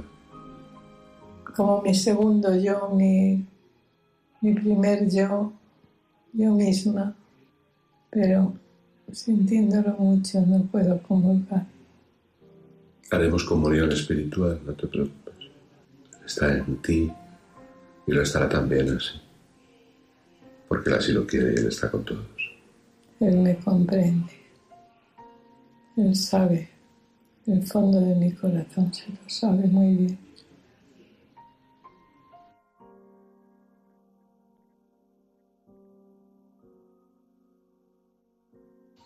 Os quiero mucho a todos los que me rodeáis, a los que hacéis un poquito más llevadera mi vida, que Dios quiera, no sea larga. Deseo morir. Has expresado tu vida en función de tu fe y quieres morir dando una nueva lección, ofreciendo tu vida al Señor desde la esperanza de conocerle. Verle, verle. Necesito sentirle. Estoy muy mal, pero me alegra. Se va acercando el día. Estoy triste, triste, pero al mismo tiempo dando gracias a Dios, porque ya se va acercando el momento. Y María, que siempre está a tu lado, María Auxiliadora. ¿Quién es María para ti? María, la Madre de Jesús. Todo el mérito. Me lo decía mi madre. Me decía, hija, María sin Jesús no es nada. Pero con Jesús es la reina del cielo y de la tierra. Este mensaje de confianza ante una situación tan grave como la tuya puede ayudar a todos, a todo el mundo que lo escuche. ¿Qué les dirías a los que están sufriendo y no tienen fe? Una lástima de vida, porque sin la fe la vida no representa nada, pero con fe sí. Con fe tiene explicación casi todo. El amor de Dios hace muchos años que lo descubrí y he sentido siempre su mano querida sobre mí. Y te damos gracias por la vida de Mercedes, una vida tan rica, una vida tan entregada, una vida profunda, una vida sincera, una vida auténtica, como es la vida en ti, Señor auténtica.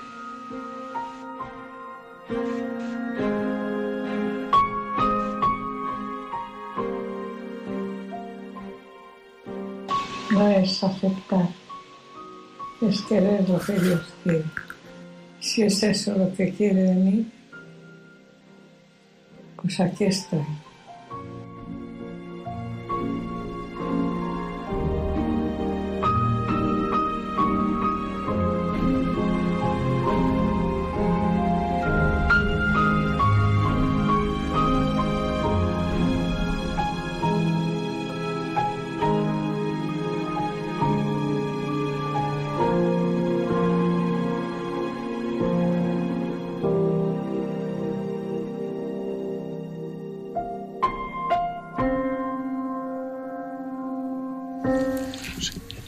Escuchábamos ahora pues como ese dolor, esa cruz está en la vida de tantas personas, también de, de algunos de nuestros oyentes, ¿no? que, que se habrán sentido identificados pues, con los sentimientos de Mercedes. Damos las gracias a, a César Cid por acercarnos esta realidad. Antes hablábamos que, que Jaime, tú has vivido esta realidad con, con Santiago Durán, este sacerdote que falleció hace 10 años ahora, ha hecho. Ha hecho 10 años, con 31 años falleció, eh, muy jovencito, y, y sin embargo, pues en medio del dolor, pues queriendo, como se dice, yo le veía, ¿no? Morir con las botas puestas, es decir, pues querer estar ahí en la parroquia hasta el final, también desde, desde un anonimato, sin contar pues muchas veces sus enfermedades o quejarse, ¿no? Todo lo contrario, siempre con una sonrisa, mm, pues, pues en sus últimos eh, años, últimos meses, pues siempre intentando eh, no vivir para sí, sino para, para otros. Mm, unido a la, enfermedad de este sacerdote mm, está la enfermedad de su madre, Montaña, ¿eh? que pues que coincidió en el tiempo cuando eh, pues Santi empezaba a estar peor. De repente nos llegó la noticia de, la enfermedad de, Montaña de su madre y que falleció al, al año después. Y también Montaña fue pues fue un testimonio muy bonito de pues de llevar a, los demás al Señor en medio del sufrimiento. Yo siempre la recuerdo, además celebramos la misa en su, en su, en su, en su habitación ahí en el, en el hospital, ¿no? Y como con, Santiago y, también su, pues su padre, Santiago Chicho, eh, pues fue un testimonio muy, muy, bonito, ¿no? Es una familia donde en medio del dolor pues se han, pues se han dedicado a mirar al Señor y a vivir para para los demás en medio de, ese sufrimiento, ¿no? Yo recuerdo así, pues también uniéndolo, ¿no? A lo que hablábamos antes, al Cristo de Javier, al Cristo de la sonrisa, cómo en medio del sufrimiento el Señor nos sonríe y para que también nosotros en medio del sufrimiento recibamos ese amor y aprendamos también a sonreír a los demás. Lola Redondo, historia de gente buena. Efectivamente, al pone el broche a este programa. Esta noche retomamos las historias de gente buena, eh, pero antes quería recordar a nuestros oyentes que pueden escribirnos a hay mucha gente buena radiomaria.es. Estamos recibiendo muchas peticiones de oración y queremos decir a nuestros oyentes que estamos rezando por todas ellas. ¿Cuál es la historia de esta semana, Lola? Pues esta historia es de un padre y un hijo que estaban paseando cuando de repente encontraron al lado de un kiosco un paquete con una nota pegada encima de la caja que decía, Esto es un regalo para usted en memoria de mi hijo, Jared Sexton. Disfrútalo o regálalo para iluminar el día a alguien. Si quieres compartir la experiencia, déjame un comentario en Facebook en la página En memoria de Jared Sexton. Al abrirlo, encontraron un precioso coche de juguete y rápidamente entraron en Facebook y descubrieron una bonita historia. Estefan había tenido un hijo que nació prematuro y falleció después de solo nueve días. Estefan y su mujer quedaron destrozados durante años, pensando, pensaban en su hijo todos los días. Estefan siempre fue un apasionado de los coches y habría deseado compartir su pasión con su hijo. Como una manera de hacer frente a su dolor, cuando visitaba la tumba de su hijo llevaba un coche de juguete que dejaba al lado de la tumba. Poco a poco Estefan se dio cuenta de que podía transformar su dolor y usarlo para traer alegría a otros. Ahí fue cuando se le ocurrió la idea de dejar coches de juguete en diferentes lugares junto con la nota. La primera vez que alguien encontró uno de los coches le dijo, llevo a mi hijo al lavadero de autos porque es autista y le encantan los autos. Desde ese día ha seguido dejando coches que han encontrado muchos niños y padres por todos los Estados Unidos. Estefan asegura que conocer las historias de las personas que han encontrado sus coches y saber que ha ayudado a alegrar sus días le está ayudando a sanarse. Él asegura que cada vez que recibe un mensaje nota cómo su corazón se cura un poco. Bueno, esto me recuerda el caso de un invitado que tuvimos en el programa que dejaba por todas las estaciones de metro de Madrid estampas en los asientos a ver si alguien se las encontraba, ¿no? Esos milagros a veces de la, de pues la providencia. Sí, algo. Muchas gracias, Lola. Estamos ya casi terminando el programa, así que bueno, pues nos queda ya despedirnos. Pues sí, ya tenemos hasta el siguiente programa que estamos deseando que llegue. Y bueno, pues muchas gracias a todos nuestros oyentes por estar ahí y volvemos a enviar un abrazo muy fuerte a todos los que nos están escuchando desde estos países que están sufriendo ahora pues tanto el, tanto este terremoto como las inclemencias, el tiempo y los huracanes. El próximo viernes nos sumergiremos en el mundo que hemos tratado ya en algunos programas de las misioneras de la caridad. Pedro Jara estará con nosotros para eh, compartir con los oyentes eh, su experiencia en Calcuta, así que no se lo pueden perder. Luis Díaz en el control, muchísimas gracias por haber estado. Padre Isaac Parra. Muchas gracias, Almudena. Padre Javier Mairata. Muchas gracias. Lola Redondo. Gracias. Y terminamos como más nos gusta hacerlo. hacerlo. El Padre Jaime Bertodano nos va a dirigir la oración. Padre, muchísimas gracias por haber estado Muchas gracias a vosotros, un placer. ¿Nos iremos a la montaña? Pues yo lo recomiendo a todo el mundo con prudencia, pero el Señor en el Evangelio siempre que se va a rezar va al monte. Ahí está la transfiguración y tantos otros pasajes donde en el monte el Señor eh, se aparece también. La Virgen siempre se escoge santuarios preciosos que están en la montaña. Por algo será. El que quiera encontrar al Señor, pues siempre es una buena recomendación.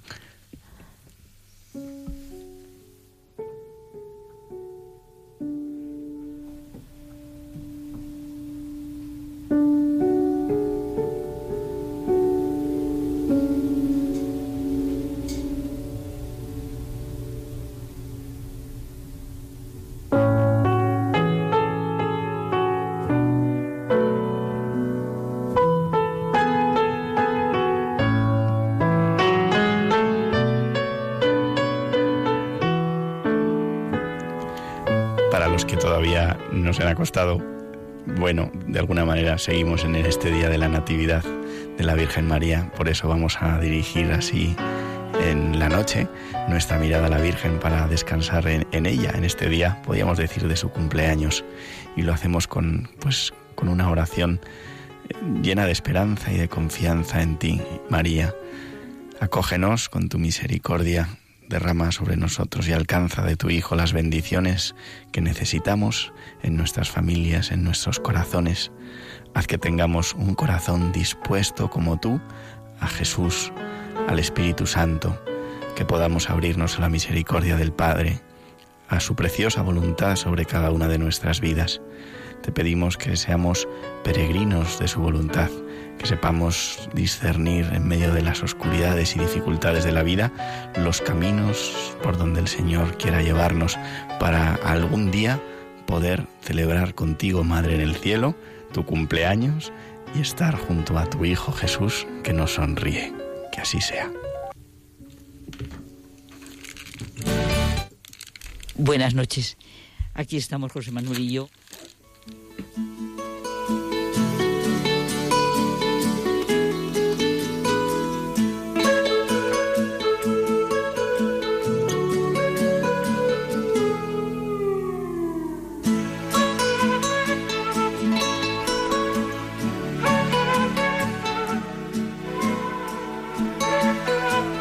Y así finaliza en Radio María. Hay mucha gente buena. Un programa dirigido por Almudena Delgado.